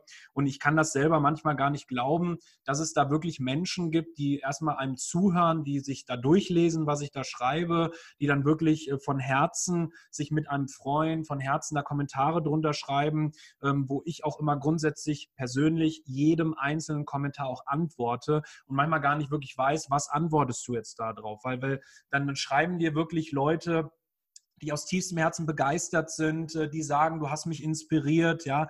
Und weißt du, auf einmal kriegst du da solche Feedbacks, äh, die ich nie in meinem Leben gewohnt war. Ja, also denken wir jetzt nochmal an die Show damals, Eventim, Groupon, die ganzen Bewertungen, da steht ja sowas von in einem äh, Kontrast zueinander, ja, ähm, was natürlich auch mein Selbstbewusstsein damals sowas von in den Keller geschossen hat, ja. So, und dann auf einmal stehst du da auf der Bühne, hältst eine fünfminütige Rede äh, und, und du kommst von der Bühne runter, einen Tag später Facebook, ja, äh, auf einmal äh, äh rennen dir die Leute die Hütte ein, auf gut Deutsch gesagt, und du, du fragst dich selber, ey, was ist da los, ja. Und äh, ja, ich glaube einfach, ähm, das sage ich jetzt einfach mal so, ohne jetzt in irgendeiner Art und Weise äh, arrogant klingen wollen oder so. Aber ich glaube einfach, dass ich auch eine sehr, sehr außergewöhnliche Geschichte habe. Eine sehr außergewöhnliche Story. Ja, ähm, ich, ich könnte noch viel mehr Stories aus meiner Kindheit erzählen, was ich als kleiner Junge alles schon gemacht habe. Ja, ähm, ich habe eine eigene Zeitung rausgebracht. Ich habe ich hab mal als Jugendlicher ein Modegeschäft eröffnet. Ja, ähm, also ich sehe ja. schon, Sven, wir müssen mehrere Podcast-Folgen Ja, machen. das ist ja, ich sage ja auch, also als du vorhin sagtest, ja, äh, eine Stunde maximal, dachte ich mir schon, ja, ambitioniert, äh, da werden wir definitiv mehr brauchen. Ja. Ähm, ich habe einfach schon so viel Mist auch in meinem Leben gemacht, aber das war halt auch immer so eine Nummer, wo ich gesagt habe, äh, ich mache das jetzt einfach, scheiß drauf, ja, ich habe da Bock drauf, ich mache das jetzt, ja, und ich, ich, ich habe einfach mittlerweile, obwohl ich erst 34 bin, ja, so viele Geschichten zu erzählen, ja, ähm, dass das sicherlich auch äh, dazu beiträgt, dass man sagen kann, okay, ähm, klar, der hat sich da jetzt fünf Minuten hingestellt, hat da eine Rede gehalten, aber ich glaube, den meisten ist nicht die Vorgeschichte bekannt. Ja, und deswegen finde ich es auch äh, mega cool, dass wir da heute auch mal so ein bisschen drüber sprechen können, weil ähm, ich finde das wichtig, dass die Leute auch merken oder auch sehen, ey, ähm, das ist jetzt nicht so von mal eben so Fingerschnipp, ja, sondern da steckt ganz, ganz viel Geschichte hinter. Und nicht nur schöne Geschichte, sondern auch viel Leid, äh, viel Kummer und äh, sehr, sehr viel Entbehrung. Sehr, sehr viel Entbehrung sogar. Also ich habe ähm, in meinem Leben nie wirklich äh, viele Freundschaften gehabt, ja, was einfach daran gelegen hat, dass ich nie die Zeit dafür hatte ja, immer viel gereist bin, getingelt bin. Und das ist, ist auch heute noch so. Ja. Ähm, klar hat man so seine zwei, drei wirklich richtig, richtig guten Freunde, wo man auch weiß, egal was passieren würde, man kann sich auf die verlassen, was ich wesentlich wichtiger finde, als dass ich jetzt sage, ich habe 20 Freunde und die Hälfte davon äh, würde dich verlassen, äh, sobald es irgendwie mal ein Stückchen nach unten geht. Ja. Aber ich habe mein ganzes Leben lang immer gearbeitet. Immer. Immer. Und auch heute noch. Ich bin Workaholic. Ist halt so. Äh, David Copperfield übrigens auch. Zum, zum einen mal, das, das möchte ich an der Stelle mal sagen, ich finde es unfassbar, mit welcher Ehrlichkeit und mit welcher Offenheit du das alles so erzählst. Man sieht das ja ganz häufig, dass die Leute dann, wenn sie denn im Rampenlicht stehen, immer versuchen, das alles, was sie bisher geleistet haben, auch als, als wundervoll und als die, den wunderschönen äh, linearen Weg nach oben beschreiben und wie fantastisch alles war. Und die Story in, ähm, äh, in Essen, in dem Theater, kann man ja auch anders erzählen. Natürlich. Du kannst klar. dich auch hinstellen und sagen, und dann das größte Theater in Essen und wir waren ausverkauft und so weiter und so fort. Ähm, dann lässt sich das natürlich medial ganz anders darstellen, als so, sich wirklich so ehrlich hier hinzusetzen, wie du es jetzt tust und sagst, es war wirklich scheiße. Ja, es war ein finanzieller Ruin, es war, sie haben mich mit Dreck beworfen hinterher, die haben mich schlecht bewertet. Ich finde es unfassbar, mit welcher Ehrlichkeit ähm, du da rangehst und ähm, ich hoffe, dass, dass viele sich daran auch ein Beispiel nehmen, ähm, die ja dann immer glauben, wenn ich was anpacke, das muss sofort funktionieren und dann werde ich übermorgen erfolgreich sein. Der Weg zum Erfolg ist steinig und ist mit verdammt vielen Arschtritten ähm, gesät. Ja. Verdammt viele. Aber äh, Workaholic heißt, ähm, ich weiß, du machst dein, dein Social Media Kram, das, du machst alles alleine, du hast es gerade gesagt. Du schreibst deine Kommentare selber, du schreibst deine Artikel selber, du, du, sitzt wirklich da bis in die Nacht und machst und tust wirklich alles alleine. Ich kenne andere, die sind bei Weitem noch nicht da, wo du bist und da laufen solche Dinge automatisiert ab. Äh, wo du denkst, du schreibst mit dem, mit dem Inhaber des Facebook-Accounts oder des LinkedIn-Accounts und dabei sind das seine ähm, Social-Media-Agenten, die äh, irgendwo in, auf den Philippinen sitzen oder wo auch immer. Ja? Und du denkst, du sprichst mit dem. Du machst alles selber. Ja. Es ist, äh, also sprichst du einen sehr, sehr schönen Punkt an. Also ähm, ich will es mal so sagen. Also ich habe heute Morgen noch überlegt, okay, äh, postest du da mal was zu, aber es ist halt mal die Frage, wie kommt das rüber? Ähm, ich warte immer noch auf meine Hater. Ich warte immer noch auf meine Hater. Es gibt ja eigentlich so diesen Spruch, ich weiß nicht mehr, wer ihn gebracht hat, der mal gesagt hat, sobald du Hater hast, weißt du, du hast es geschafft. Ich glaube, Dirk Kräuter. Kann das sein? Ja, glaube, das kann möglich sein. Ja, ja. Dirk, äh, das kann sein, dass es von Dirk gekommen ist. Mhm. Wie gesagt, ich weiß nicht mehr ganz genau. Ähm, genau, Dirk hat ja auch mal einen sehr schönen Post dazu gemacht, einen Podcast zum Thema Hater. Genau. Sobald du Hater hast, weißt du, du hast es geschafft. So. Richtig. Und also ich, ich sitze manchmal hier so abends, weißt du, so, so kehr dann so in mich und denke mir, also eigentlich irgendwas stimmt da doch nicht. Ja, guck mal, du, du postest permanent äh, Erfolge und sagst, guck mal, hier bin ich ausgezeichnet worden, hier habe ich einen Auftritt, hier habe ich meinen neuen Trailer. Ähm, hier wird mein Trailer im Kino gezeigt in Berlin. Äh, ich bin hier wieder im Flieger, da bin ich wieder unterwegs und mein Slam äh, ist gerade mal ein paar Wochen her. Man muss mal wirklich sagen, es sind ja im Prinzip nur ein paar Wochen. Ähm, und dann wundert es mich persönlich eigentlich, dass da nicht der Erste mal um die Ecke kommt und sagt, äh, äh, A, immer, was erzählst du da eigentlich für ein Mist? Oder ja, das ist ja alles Käse, was du machst. Ähm, null. Null. Also äh, nicht, nicht, nicht mal meine Vorträge, ja. Und es ist, wo ich auch mal sage, ja, aber es ist eigentlich auch wichtig für mich, dass ich auch mal Kritik bekomme. Ja, dass mal jemand sagt, hier der Vortrag war nicht so oder mach das vielleicht anders. Null. Ja, und dann fängst du schon an zu zweifeln, weil du denkst, ähm, es kann doch nicht alles so perfekt sein. Irgendwo muss doch da mal ein kleiner Hater kommen, ähm, der sagt hier, äh, oder, oder verstehst du, was ich meine? Mhm. Ja? So. Es ist natürlich aber auch schwierig, ähm, dadurch, dass du natürlich so offen und so ehrlich mit, mit, mit deiner Vergangenheit umgehst, genau. natürlich auch nicht angreifbar verkaufst du die Geschichte in Essen heute so, dass das damals das Größte war und ausverkauft und super toll und äh, klasse, dann kann natürlich äh, das durchaus sein, dass da jemand kommt und sagt, also mein lieber äh, Herr Schulze, passen Sie mal auf, ich kann Ihnen sagen, Ihre Bewertungen damals und schauen Sie mal hier bei Eventim, die haben alle gesagt, das ist Kreisliga, also was Sie damals gemacht haben, das war wirklich der letzte Mist. Ja, verkaufen Sie es jetzt hier nicht so, als wären Sie der Größte. Du bist da ja gar nicht angreifbar. Du gehst da ja völlig offen mit um und sagst, ja, du hast ja gar keine Leichen im Keller, ähm, äh, wo, wo die Leute sagen können, ah, jetzt lügt er aber. Ja, ja das, das, ich denke auch, dass das mit Sicherheit ein Punkt ist, weil das ist mir auch einfach wichtig. Ähm, und jetzt sind wir dann eigentlich schon so langsam nach der langen Vorlaufzeit äh, bei dem Thema, worum es ja eigentlich heute gehen soll, dieses Thema Erfolg über Nacht und Social Media und was, wie präsentiere ich da, die ganzen Erfolgsgurus, die dir erzählen über Nacht und so weiter. Und ich bin schon immer ein sehr, sehr großer Gegner davon gewesen, weil ich persönlich, äh, ich fühle mich, mich persönlich, ja, äh, fühle mir auf den Schlips getreten, wenn ich dann irgendeine Facebook-Anzeige sehe von irgendjemandem, von dem ich A, noch nie in meinem Leben was gehört habe. Und ich, ich kann dir sagen, ähm, ich habe die gesamte Branche sehr, sehr gut im Blick. Also ich lese eigentlich, kannst du sagen, jede Fachzeitschrift, die es aus der Branche gibt, sei es die Netco, sei es die Erfolg. Ähm, es gibt jetzt äh, seit kurzem ein Magazin von Carsten Bayreuther, ähm, der jetzt ein Magazin rausgebracht hat. Und wenn ich auch nur irgendwo mitkriege, dass irgendeine Fachzeitschrift neu rauskommt, und das ist ja das Schöne wieder, dass ich in Frankfurt lebe, ich bin der Erste, der am Hauptbahnhof ist, in der Buchhandlung, in der Zeitschriftenhandlung, und ich habe die Magazine hier bei mir auf dem Tisch liegen.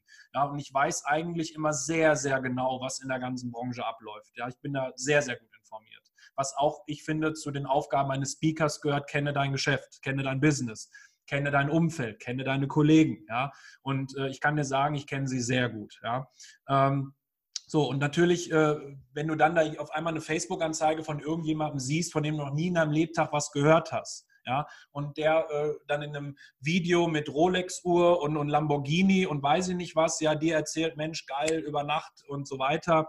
Ähm, das, das ärgert mich einfach, weil zum einen weiß ich, es ist unehrlich, dem geht es nur ums Geld, ja, nichts anderes will der. Und ich habe wirklich schon mit so vielen Leuten gesprochen, die über den Tisch gezogen wurden, ja, die teilweise ihr Haus beliehen haben, ja, um, um an irgendwelchen Coachings teilzunehmen, die null was bringen, ja, die unehrlich sind. Und ich habe es mir persönlich einfach zur Aufgabe gemacht, äh, zu sagen, pass auf, Du weißt, dass es nicht so ist. Du weißt, was nötig ist, um überhaupt mal ansatzweise dahin zu kommen, wo du heute stehst. Und deswegen gehe ich super ehrlich auch damit um. Und wenn irgendwas scheiße war, jetzt habe ich wieder dieses blöde Wort gesagt, ähm, dann sage ich das auch. So, und ich würde niemals hergehen zu sagen, ey, die Nummer damals in Essen, das war der absolute Wahnsinn vor ausverkauftem Haus, äh, mega geil. Nein, es ist nicht gut gelaufen. Punkt aus, Ende. Ja, so, habe ich meine Learnings daraus gezogen? Ja, und das ist das, was ich dann wieder kommuniziere, dass ich sage, hier, ähm, ich habe sehr, sehr teures Lehrgeld bezahlt. Sehr, sehr teures Lehrgeld. Und tue ich immer noch. Ja, ich bin immer noch jemand, der Seminare besucht, der äh, bei Olli Geiselhardt in die Lehre gegangen ist, der bei Hermann Scherer in die Lehre gegangen ist. Klar, ist dann irgendwo mal der Punkt erreicht, wo du sagst, so, Jetzt muss auch mal Schluss sein mit dem ganzen Seminar-Hopping, was ja auch sehr, sehr viele machen, wo ich immer nur vorwarnen kann. Ja, und noch ein Seminar und noch ein Seminar. Und die Leute kommen nie in die Umsetzung. Ja, ähm, sondern zu sagen, so, irgendwann muss ich jetzt auch mal selber laufen. Und ich glaube einfach, dass ich da relativ gut den Absprung geschafft habe, äh, aus diesem ganzen Seminar-Hopping rauszukommen und jetzt mal anfange, selber zu laufen. Ja. Ich finde das, find das schon wichtig, gerade so in, in, in vor diesem Hintergrund Persönlichkeitsentwicklung und so weiter und so fort, auch bei verschiedenen mal reinzuschnuppern. Du hast es gerade angesprochen, Hermann Scherer, Olli Geiselhardt, die ja so ungefähr in die gleiche Richtung gehen, aber trotzdem vom Typ Mensch, der auch einfach ganz andere sind. Und ich glaube, dass man da für sich selber sehr viel mitnehmen kann. Und äh, es ist gut, also ich, ich liebe es auch, auf Seminare zu gehen und, und mir Impulse äh, zu holen, aber du musst trotz alledem natürlich klar, was du gerade gesagt hast, du musst es auch umsetzen. Also es macht dich kein Webinar reich, es, es macht dich kein Seminar reich, es macht dich kein Kurs erfolgreich. Ähm, das Einzige, was dich erfolgreich macht, ist das, wenn du, wenn du das umsetzt, das, was du, was du da tust. Und ähm, ganz viele gibt es da draußen eben, die sagen, naja, ich, ich verspreche dir, wenn du heute bei mir hier für acht Riesen jetzt mitmachst an diesem Seminar, drei Tage, ähm, dann bist du nächste Woche der Riesenman, ja, dann, dann bist du erfolgreich. Das ist Quatsch, das kann nicht funktionieren. Der kann, der kann deinen Erfolg nicht machen. Und ich habe das zum Beispiel bei mir und das hat mich letztens auch so geärgert. Ich hatte einen, einen Kunden, ähm, der dann gesagt hat, ja, Herr Schinkel, das ist ja alles schön und gut und das mit dem Online und so, das habe ich jetzt auch gemacht und jetzt habe ich hier dreimal bei, bei Facebook was gepostet und habe äh, äh, bei Instagram einen Kanal und da poste ich auch jede Woche ein Bild. Wissen Sie, ich habe noch nicht einen Kunden dazu gewonnen. Ähm, ja, aber das ist das, was ich auch immer dazu sage. Es ist verdammt harte Arbeit. Online sichtbar zu werden, ist verdammt harte Arbeit. Also du bespielst sechs, sieben Kanäle online, du weißt selber, was es für ein, für ein Job ist. Du sitzt da stundenlang dran. Das, das baut sich nicht von heute auf morgen auf. Und äh, das ärgert mich maßlos, dass es Leute gibt, die sagen, ähm, bezahle heute bei mir hier 5000 Euro und dann bist du übermorgen erfolgreich. Es ist Quatsch, das kann nicht funktionieren. Es ist Bauernfängerei. Ja, es ist, es ist, es ist wirklich so. Und ähm, was natürlich jetzt auch noch dazu kommt, ist, ähm, ich habe natürlich sicherlich auch ein Stück weit einfach auch ein bisschen Glück gehabt. Ja? Äh, Glück gehört immer dazu. Ja? Da, da, kann mir niemand was erzählen. Es gehört immer ein Stück weit Glück dazu. Und natürlich, sage ich mal, bin ich da auch irgendwo in einer gewissen Weise ein bisschen auch gepusht worden. Ja?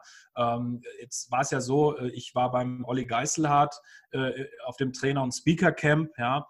Ähm, habe das absolviert. Und danach bin ich ja dann zu Hermann Scherer ins Programm gegangen, wo ich dann diesen äh, Speaker Slam gewonnen habe. Ähm, natürlich kann man jetzt dann auch hergehen, so wie wir das ja auch getan haben, dass der Olli sagt, hey, guck mal, der war bei mir im Speaker- und Trainercamp, hat jetzt den Award gewonnen, ja, ähm, hat das dann natürlich auch nochmal entsprechend Bericht erstattet auf seinen Kanälen, ja, ähm, dann, dann ist Hermann hergekommen und hat gesagt, hier guck mal, da ist so ein, so ein Anführungsstrichen Senkrechtstarter, ja, ähm, der da, klar spielen die sich da gegenseitig auch ein bisschen die Bälle zu und natürlich, klar hat das Ganze natürlich nochmal ein bisschen gepusht, Aber was man halt sagen muss, ist, äh, pushen auf der einen Seite, trotzdem kommst du nicht drum herum, äh, auf gut Deutsch gesagt, den Arsch hochzukriegen und was zu tun. Ja, so. Und ähm, das war vielleicht auch so ein Mindset von mir. Ich habe mich ewig lange auf diesen Slam vorbereitet. Ich habe da ja auch mal, glaube ich, bei Upspeak habe ich da mal was zu erzählt, wie ich mich eigentlich auf diesen Slam vorbereitet habe. Ja, habe mich teilweise äh, tagelang hingesetzt, habe mir vergangene Slams angeguckt, habe mir Notizen gemacht. Ja, was hat die Leute ausgezeichnet, die in der Vergangenheit gewonnen haben?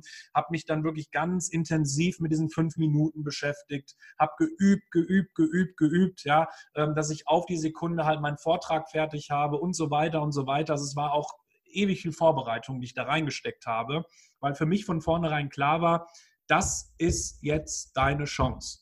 Und entweder kriegst du jetzt den Arsch hoch und nutzt diese Chance und machst was draus, weil ich meine, seien wir ehrlich, das ist ja auch wieder so, so eine finanzielle Geschichte. Ja, so ein Seminar kostet Geld, äh, die Teilnahmegebühr beim Slam, das kostet alles Geld, ja, äh, die, die Seminargebühr beim Olli, das kostet alles Geld. Ja, du steckst unglaublich viel Geld in so eine ganze Geschichte rein, ehe du auch mal einen Cent rausnimmst. Ja, so. Und ähm, für mich war klar, now or never. Das ist jetzt deine Chance. So, und als ich dann diesen Award gewonnen habe, war für mich klar, Sven, entweder du machst jetzt was draus oder du kannst es dein Leben lang vergessen. Jetzt hast du die Tür geöffnet bekommen. Jetzt musst du sie gehen. Ja. Und ich glaube, was sicherlich auch nochmal so ein Startschuss war oder auch so ein Kick war, ähm, das sehen die Zuschauer ja nicht. Es ist so, du machst dann deine fünf Minuten auf der Bühne, dann kriegst du deinen Abschlussapplaus, der ja dann für den nächsten schon der Willkommensapplaus ist. Dann gehst du quasi aus dem Bild raus und am Ende des Saals sitzt dann der Hermann und gibt dir ein Feedback. Genau. Ja, das wirst du ja wissen. So. Und dann äh, bin ich zu ihm gekommen, habe mich neben ihn gesetzt und die Worte, die Hermann dann zu mir gesagt hat, werde ich auch nie in meinem Leben vergessen.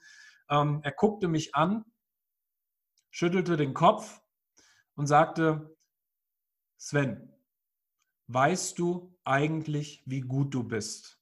Das war der absolute Wahnsinn. Und dann hat er auf seinen Blog einfach nur noch ein Herz drauf gezeichnet. Ich habe es im Büro mittlerweile hängen eingerahmt hat es mir eine Hand gedrückt und hat gesagt, Sven, mach was draus. Geil. So, was will ich in dem Moment mehr? Das war für mich der Kick zu sagen, geil, wenn dir das ein Mann wie Hermann Scherer sagt, der für mich Gottvater überhaupt, ja, ich, ich liebe ihn. Ja, ich mag seine Vorträge und ich könnte ihm stundenlang zuhören. Ja. Ähm, war für mich klar, jetzt mache ich was draus. So, und ich bin dann wirklich, nachts habe ich mich noch hingesetzt und habe Pressemitteilungen geschrieben. Und äh, bei mir, die Heimatpresse hat ja auch in beiden Zeitungen berichtet, riesengroß. Ja, und dann habe ich auch angefangen, wirklich jeden Tag irgendwas zu posten, weil ich gesagt habe, jetzt hast du die Tür geöffnet bekommen, jetzt musst du dranbleiben. Und das bin ich bis heute. Und das ist halt auch so ein Punkt, was ich bei vielen sehe. Klar, die kommen dann von dem Seminar, haben vielleicht auch dann so ein Slam gewonnen, aber sie machen nichts draus. Und dann hörst du nichts mehr von denen. Da stelle ich mir die Frage, ja, wofür habt ihr es denn gemacht? Äh, äh, ganz kurz nochmal, für diejenigen, die das eben jetzt nicht ganz auf die Kette gekriegt haben oder nicht ganz zugehört haben. Der Mann kommt von der Bühne, hat den Speaker Slam gewonnen, hat den Award gewonnen. Und er hat gerade gesagt, ich habe mich in der gleichen Nacht noch hingesetzt und Presseberichte geschrieben. Ich habe die geschrieben. Er schickt die raus. Er muss was tun. Es kann du gehst nicht von der Bühne und da sitzen 30 Leute und du lehnst dich entspannt zurück und die machen jetzt für dich. Ähm, da passiert überhaupt nichts. Du musst es selber machen. Und das hat, was andere Leute gehen ins Bett und schlafen und sagen, naja, morgen schlafe ich aus. Der Mann sitzt die halbe Nacht da und schreibt noch seine Presseberichte. Das ist Bock viel Arbeit. Sichtbarkeit ja. und, und äh, Aufmerksamkeit ist verdammt viel Arbeit. Äh, wie, wie, ist es dann weitergegangen, Sven? Kamen dann Angebote? Ich meine, als, als Awardgewinner, was, was folgte dann darauf? Hm. Fernsehen, äh, Radio? Ja, also ich kann definitiv schon mal jedem die Illusion nehmen, äh, der jetzt sagt, ich gewinne so einen Slam und dann wirst du mit Anfragen nur so überhäuft. Also da kann ich sagen, das ist definitiv mal nicht so, ja, weil ähm, es wartet niemand da draußen auf dich.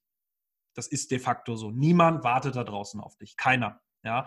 Und ich sag mal, äh, du bist halt in dem Moment, du bist halt erstmal, erstmal bist du der Speaker Award Gewinner Das ist ganz nett, das ist ganz schön, das ist ja alles soweit, ja. Aber ich sage mal, jeder Professional da draußen, ja, und äh, sei es jetzt Agenturen oder sei es auch äh, deine Mitbewerber, andere Speaker, ähm, die sagen halt, okay, der hat jetzt diesen Slam gewonnen, warten wir mal ab, was da noch so kommt. Ja, weil, wie ich ja schon gesagt habe, viele haben den halt gewonnen und dann war es das halt erstmal. Ja, du hörst nichts mehr von denen oder vielleicht nur noch ganz wenig. Ja, so, viele warten halt erstmal. Ähm, es gab tatsächlich eine einzige Anfrage, die sogar relativ kurz nach dem Award kam. Da ging es um den äh, European Lounge eines Networking-Unternehmens, äh, die halt meine Speak gesehen haben, die begeistert waren und mich dann für ihr Event äh, quasi äh, gebucht haben. Das äh, war in Mainz, äh, in einer riesengroßen Halle. Es waren, glaube ich, 600, 700 Leute da. Ähm, wo ich dann das erste Mal quasi so als professioneller Speaker meine meine Keynote gehalten habe.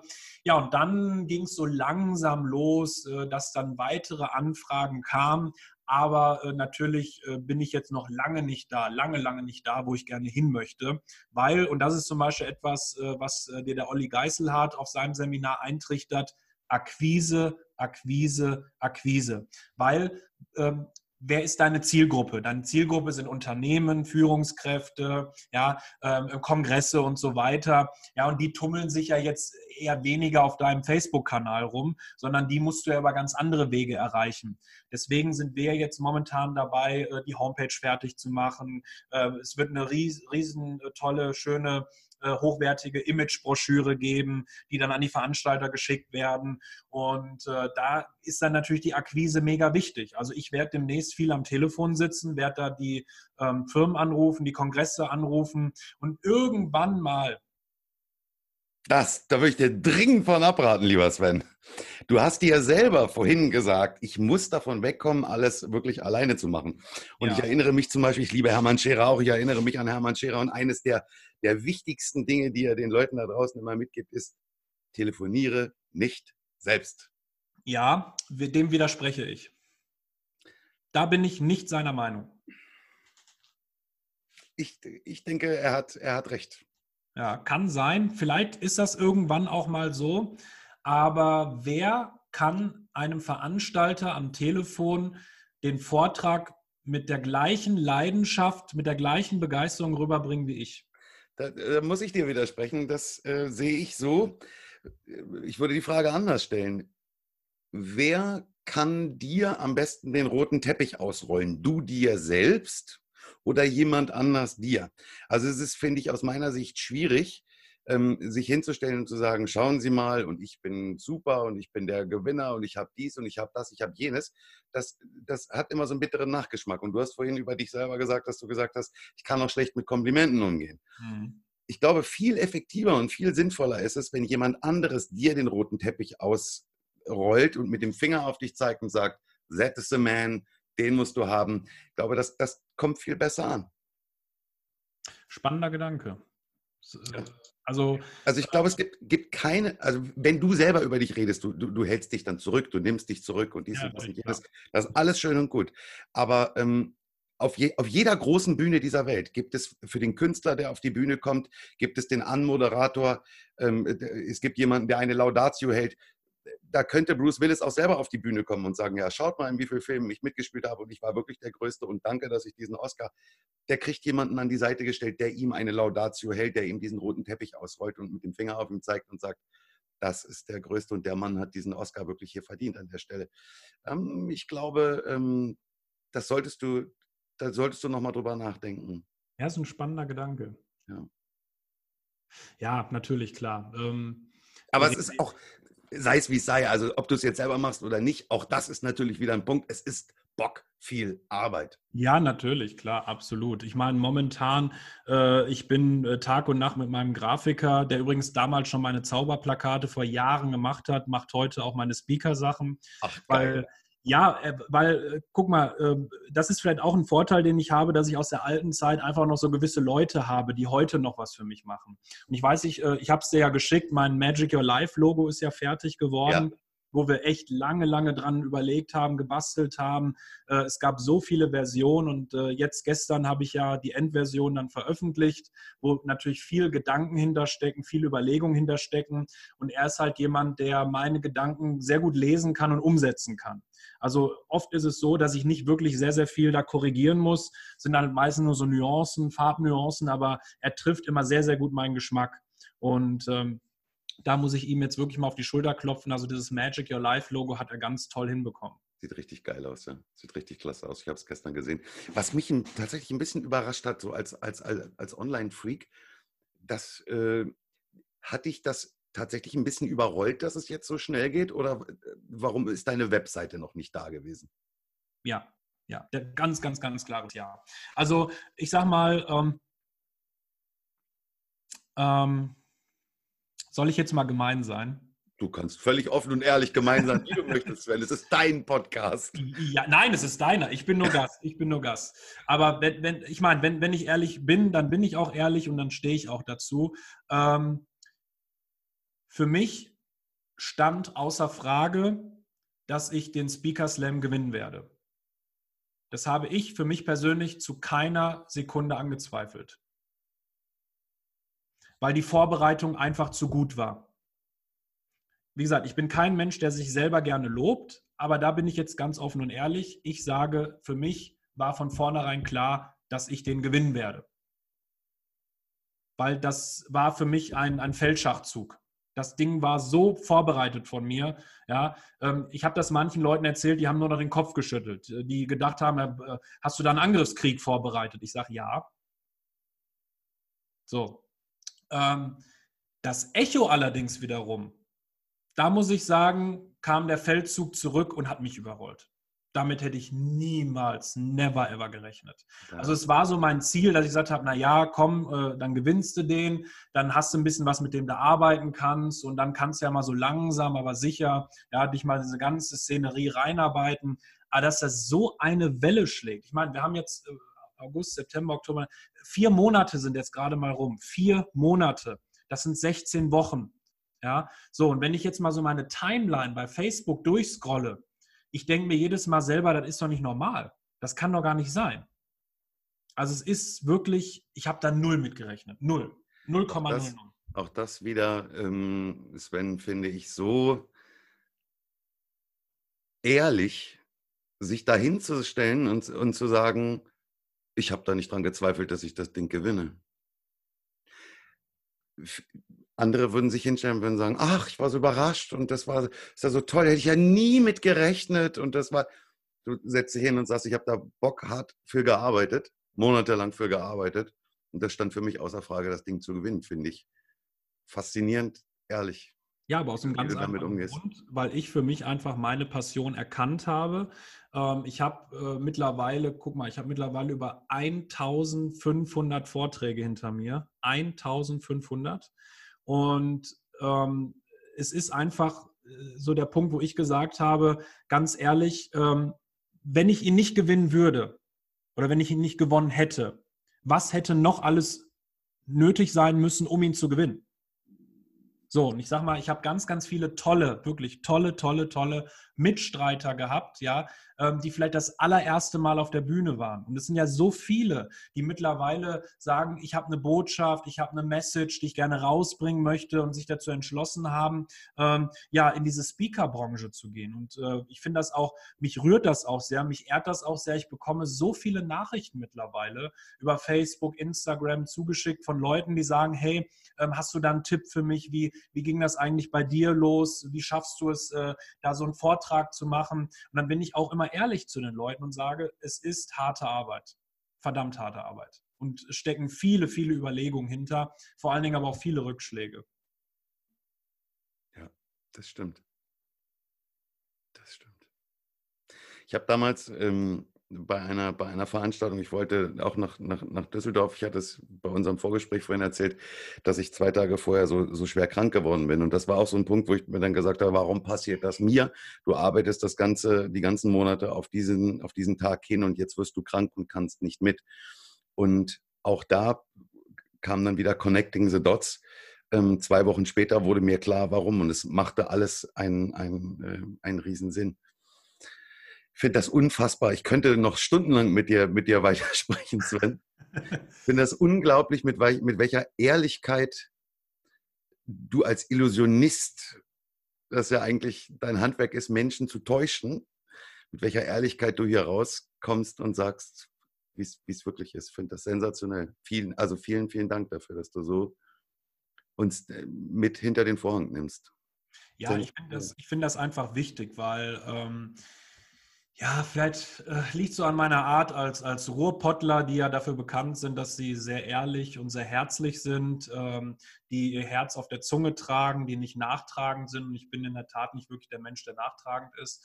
Ähm, ich sehe einfach, was momentan so in dieser ganzen, ganzen Speaker-Branche passiert. Ähm, und ich bin da jetzt auch mal ganz äh, ehrlich, ähm, sehe auch, wie teilweise mit den Träumen der Menschen gespielt wird, ja, wie denn vorgegaukelt wird, äh, hier, du kannst über Nacht zum Top-Speaker werden und äh, bist dann finanziell frei, brauchst nie wieder in deinem Leben arbeiten. Ich übertreibe jetzt mal so ein bisschen, aber ungefähr so in die Richtung geht's. Und ähm, ich, ich, ich sehe mich einfach so ein bisschen auch in der Position, dass ich sage, hey Leute, es ist einfach nicht so. Ja? Ähm, lasst euch da nicht irgendeinen Mist erzählen. Ihr könnt alles erreichen, was ihr wollt. Alles. Und das ist mein Claim, Magic Your Life. Du kannst alles in deinem Leben erreichen, was du möchtest. Aber erwarte bitte nicht, dass es von heute auf morgen passiert. Erwarte das bitte nicht. So, und guck selbst mich an. Ja, ich bin bei weitem, bei weitem noch lange, lange nicht da, wo ich gerne hin möchte. Ja, bei weitem noch nicht. Und ich weiß auch, dass es noch verdammt, verdammt viele Nächte werden, ähm, verdammt viele Tage, Monate, Jahre werden, bis ich sagen kann, so, jetzt habe ich mal ein Level erreicht, wo ich sagen kann, da habe ich drauf hingearbeitet. Und selbst dann geht es ja auch wieder weiter. Ja, es gibt ja nicht diesen Zustand erreicht. Ja, was kommt denn dann danach? Ja, man entwickelt sich ja immer weiter und dann kommt immer wieder was Neues dazu. Ja, und äh, deswegen ähm, finde ich es einfach ehrlich zu sagen: Ja, Leute, gebt Gas, aber ihr müsst Gas geben. Und das ist ja eben halt dieser Knackpunkt. Ähm, ja, viele kommen ja erst gar nicht ins Handeln. Ja, anstatt zu sagen, ich fange jetzt einfach mal mit irgendwas an. Ja, egal mit irgendwas. Guck mal, wenn du jetzt aktuell noch auf meine Facebook-Seite gehst, ja, oben äh, die, die, die, das Titelbild, was ich habe, ja, das, das große Titelbild, ja, ja, das habe ich mit äh, Photoshop selber irgendwie zusammengeschustert. Ja, das ist mega unprofessionell. Ja, das Magic Your Life, was da drauf ist, wird ja alles demnächst ersetzt werden durch einen professionellen Grafiker. Ja, aber mir, mir, war, mir war klar, hau doch erstmal irgendwas raus. Hauptsache, du fängst an, sichtbar zu werden. Ja, viele sterben ja, das sagt der Hermann Scherer mal, viele sterben ja an ihrer Perfektion. Ja, und fallen an ihrer Positionierung, bis sie tot umkippen. Lieber unperfekt starten, als perfekt gar nichts zu machen. Genau, und ich bin halt schon immer derjenige gewesen, der gesagt hat, komm, ich hau jetzt erstmal irgendwas raus, auch wenn es noch nicht perfekt ist, äh, feilen können wir später, aber zumindest wirst du mal wahrgenommen, zumindest wirst du mal gesehen. Ja. Das ist ein, ein gutes, äh, gutes Stichwort übrigens, du wirst wahrgenommen, du wirst gesehen. Wo sehen wir Sven Schulze und wann demnächst mit was? Ja, also es geht in der Tat gleich schon los im Januar. Ähm, am, boah, jetzt habe ich lügen, glaube 24. Januar bin ich in München. Da findet dann der nächste International Speaker Slam statt und ich habe die große Ehre bekommen, von Hermann Scherer in der Jury sitzen zu dürfen. Das wird sicherlich auch nochmal ganz komisch sein. Ja, ähm, vorher standest du auf der Bühne, wurdest bewertet und jetzt sitzt du selber da unten und darfst dir ja über 67, 68 äh, tolle Redner anhören und musst dann am Ende eine Entscheidung treffen, wem äh, ja überreichst du jetzt äh, die, die, die Würde des äh, äh, Winner Awards. Ja, ähm, das wird nochmal sicherlich spannend werden. Ansonsten sind diverse Veranstaltungen im kommenden Jahr schon auf meinem Kalender, wo ich mich blicken lassen werde. Ähm, was ich übrigens auch, äh, um das vielleicht noch zu ergänzen, auch jedem angehenden Speaker nur empfehlen kann, geh auf so viele Veranstaltungen wie möglich, äh, wo sich die Szene rumtreibt. Ja, ähm, komm mit den Leuten ins Gespräch. Ja?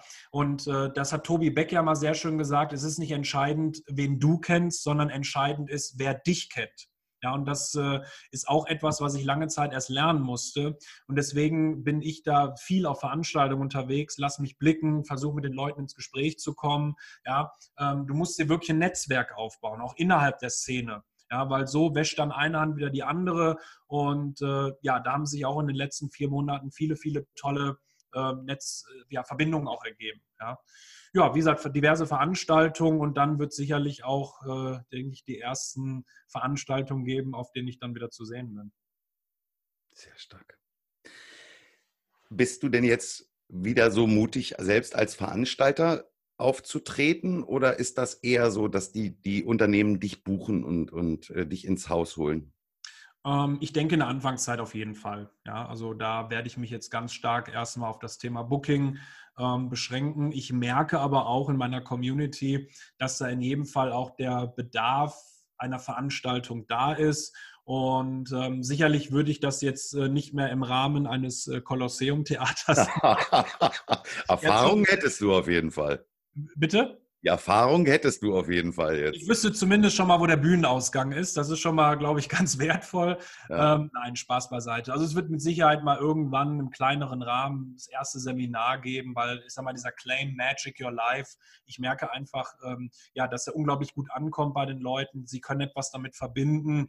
Und ich bin mir auch sicher, dass man da ein schönes Tagesseminar daraus machen könnte äh, zum Thema Magic Your Life. Bring einfach mal wieder mehr Magie in dein Leben. Ähm, was ich mir jetzt zumindest jetzt fürs kommende Jahr auf die Fahne geschrieben habe, ist meine Las Vegas Masterclass.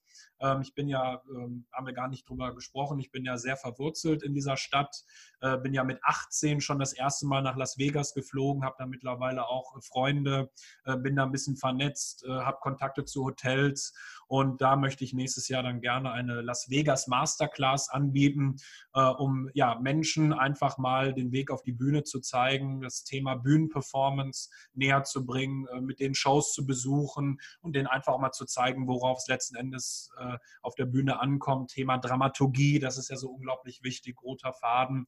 Und das wird so, denke ich, das Erste sein, was dann nächstes Jahr kommen wird. Sehr geil. Und ich bin fest davon überzeugt, du wirst die richtigen Menschen dazu, dafür anziehen, weil wir, so wie wir dich jetzt noch viel besser haben kennenlernen können, mit Fug und Recht sagen können, wir wissen, dass da jemand äh, vor uns steht und, und uns an die Hand nimmt, der es wirklich ehrlich meint und äh, nicht sagt, hier bezahl mal Summe X und ich mache dich morgen zum Star. Ähm, so wie ich dich jetzt kennengelernt habe, bist du auch derjenige, der sagen würde, du solltest mal lieber dein Geld behalten. Das, du bist noch nicht so weit. Lass das mal lieber. Und nimm nur die Leute mit, die wirklich auch an der Stelle jetzt schon sind, wo du sagst, okay, hier fehlt nur noch ein letzter Schliff, ein letztes Coaching vielleicht, um dich dann wirklich richtig auf die Straße zu kriegen. Ja, das. Äh, Sag Bescheid, ich bin, bin, gerne, bin gerne dabei. Las Vegas, Klasse. Ja, der Termin steht ja schon. Ich habe ihn jetzt nicht im Kopf. Es wird Ende August sein. Ähm, eine Woche soll es dann gehen, also wirklich mit tollem Rahmenprogramm auch. Wir werden einen Fotografen dabei haben, der von den Teilnehmern dann tolle Bilder machen wird, die sie dann für ihre eigene Vermarktung nutzen können. Also das ist halt wichtig, dass man da immer dran bleibt und äh, dann auch dadurch wieder so ein Stück weit auch sichtbar wird. Ähm, ist aber, muss ich sagen, ein sehr schöner Punkt, den du da ansprichst, um jetzt auch nochmal ja, auf diese ganzen Blender, die da bei Facebook rumspringen, äh, nochmal äh, zu sprechen kommen. Ich meine, es wäre auch Dirk Kräuter gewesen, der mal gesagt hat, ähm, und ich fand das auch, muss ich sagen, ich fand das ein Statement. Ja, er hat äh, dann äh, gesagt, ja, wenn heute jemand zu mir kommt und sagt, ey Dirk, ich war bei dir auf der Vertriebsoffensive oder ähm, ich habe dich bei einem Vortrag gegeben, gesehen, ähm, darf ich dir ein, ein, ein, kleines Feedback geben? Wo Dirk Kräuter dann knallhart sagt, nein. Nein. nein. nein. Äh, ich meine, das ist, äh, ist natürlich schon eine Ansage, ja. Wenn denn jemand kommt und sagt, ey, ich will dir ein Feedback geben, du knallhart sagst, nein. Ja. ja. Ähm, ich war lange Zeit so, dass ich wirklich mir jedes Feedback zu Herzen genommen habe. Aber man muss einfach jetzt, und jetzt merke ich es mittlerweile auch, anfangen, einfach auch zu selektieren und zu gucken, von wem kommt dieses Feedback. Und ich bin mittlerweile so weit, dass ich sage, ich nehme Feedback immer sehr, sehr gerne an. Es ist mega wichtig, gerade auch auf der Bühne ist Feedback wichtig aber ich nehme es in der Regel nur noch von Leuten an, ähm, die mindestens da sind, wo ich auch bin. In der Regel ist mir wichtiger, dass sie wesentlich höher sind als ich, weil da weiß ich, von wem es kommt. Ja? Und ähm, das ist mir einfach auch für meine Arbeit und auch für meine Seminare, die demnächst kommen werden, wichtig, dass die Leute einfach erkennen, ähm, das ist äh, kein Blender, der da steht, der jetzt irgendwas vom Pferd erzählt, sondern jemand, der weiß, wovon er spricht, weil er all das schon in der Vergangenheit schon durchlebt hat. Das ist mir einfach wichtig. Und das ist meiner Meinung nach fehlt bei mit Sicherheit mal 80 Prozent der Leute da draußen, die da äh, rumtingeln, eine Facebook-Werbung nach der anderen raushauen, die ja erklären wollen, wie es geht. Ja, ähm, ich glaube, Bodo Schäfer war es, der gesagt hat, äh, lass dir von keinem Vermögensberater äh, etwas erzählen, der nicht selber auch ein Vermögen aufgebaut hat. Ja? Genau. So, und deswegen sage ich, Leute, geht zu denjenigen hin, die wissen, wovon sie reden. Ja? Und äh, das ist mir einfach wichtig, dass das rüberkommt. Das könnte schon das, das Statement gewesen sein, aber so wie ich dich jetzt kennengelernt habe, brennt dir noch was auf den Nägeln, Sven wenn wir jetzt zum Abschluss den Zuhörern und Zuschauern, falls es jemand bei YouTube jetzt gerade noch sieht, wenn du denen was mit auf den Weg geben möchtest, was wäre deine Botschaft? Meine Botschaft wäre auf jeden Fall, geh tief in dich, finde heraus, was du wirklich im Leben möchtest. Bei mir hat es sehr, sehr lange gedauert, muss ich sagen, aber irgendwann wird der Zeitpunkt kommen, dass du erkennst, was wirklich deine Passion ist, was wirklich deine Aufgabe in diesem Leben ist. Und dann ist ganz wichtig, bleibe da wirklich dran.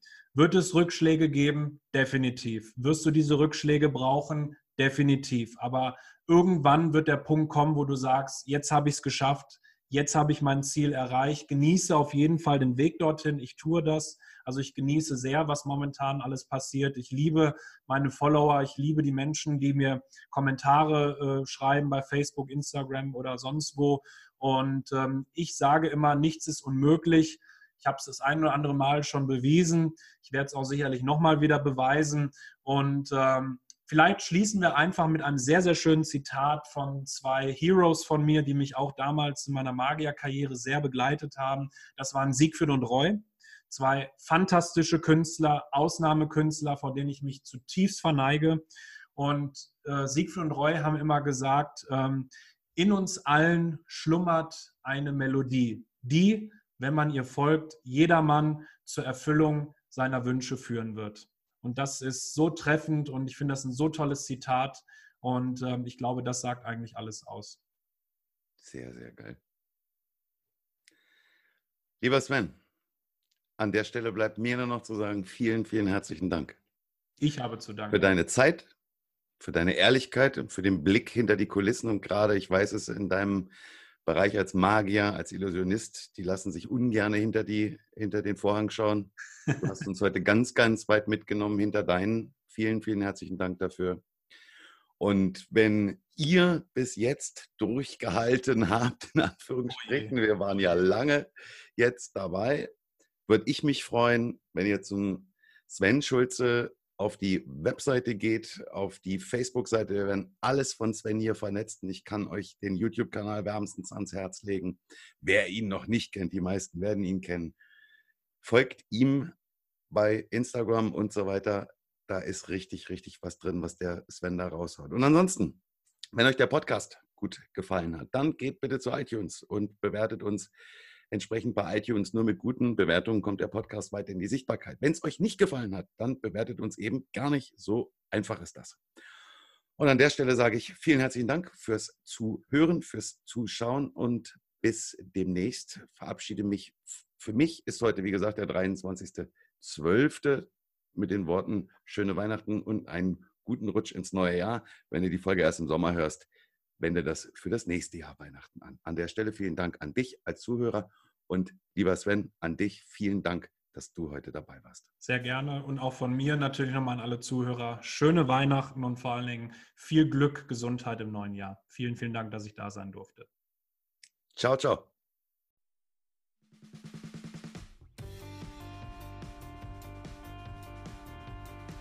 Vielen Dank, dass du wieder dabei warst im Einfach Online Podcast. Wenn dir der Podcast gefällt, würde ich mich sehr freuen, wenn du uns bei iTunes bewertest. Nur mit guten Bewertungen kommt dieser Podcast weiter in die Sichtbarkeit. Abonniere den Podcast, bleibe damit auf dem Laufenden und verpasse keine neue Folge. Besuche mich auch gerne auf meiner Webseite www.ricoschinkel.de und oder schicke mir eine E-Mail an info.ricoschinkel.de. In diesem Sinne, vielen Dank und Bis bald.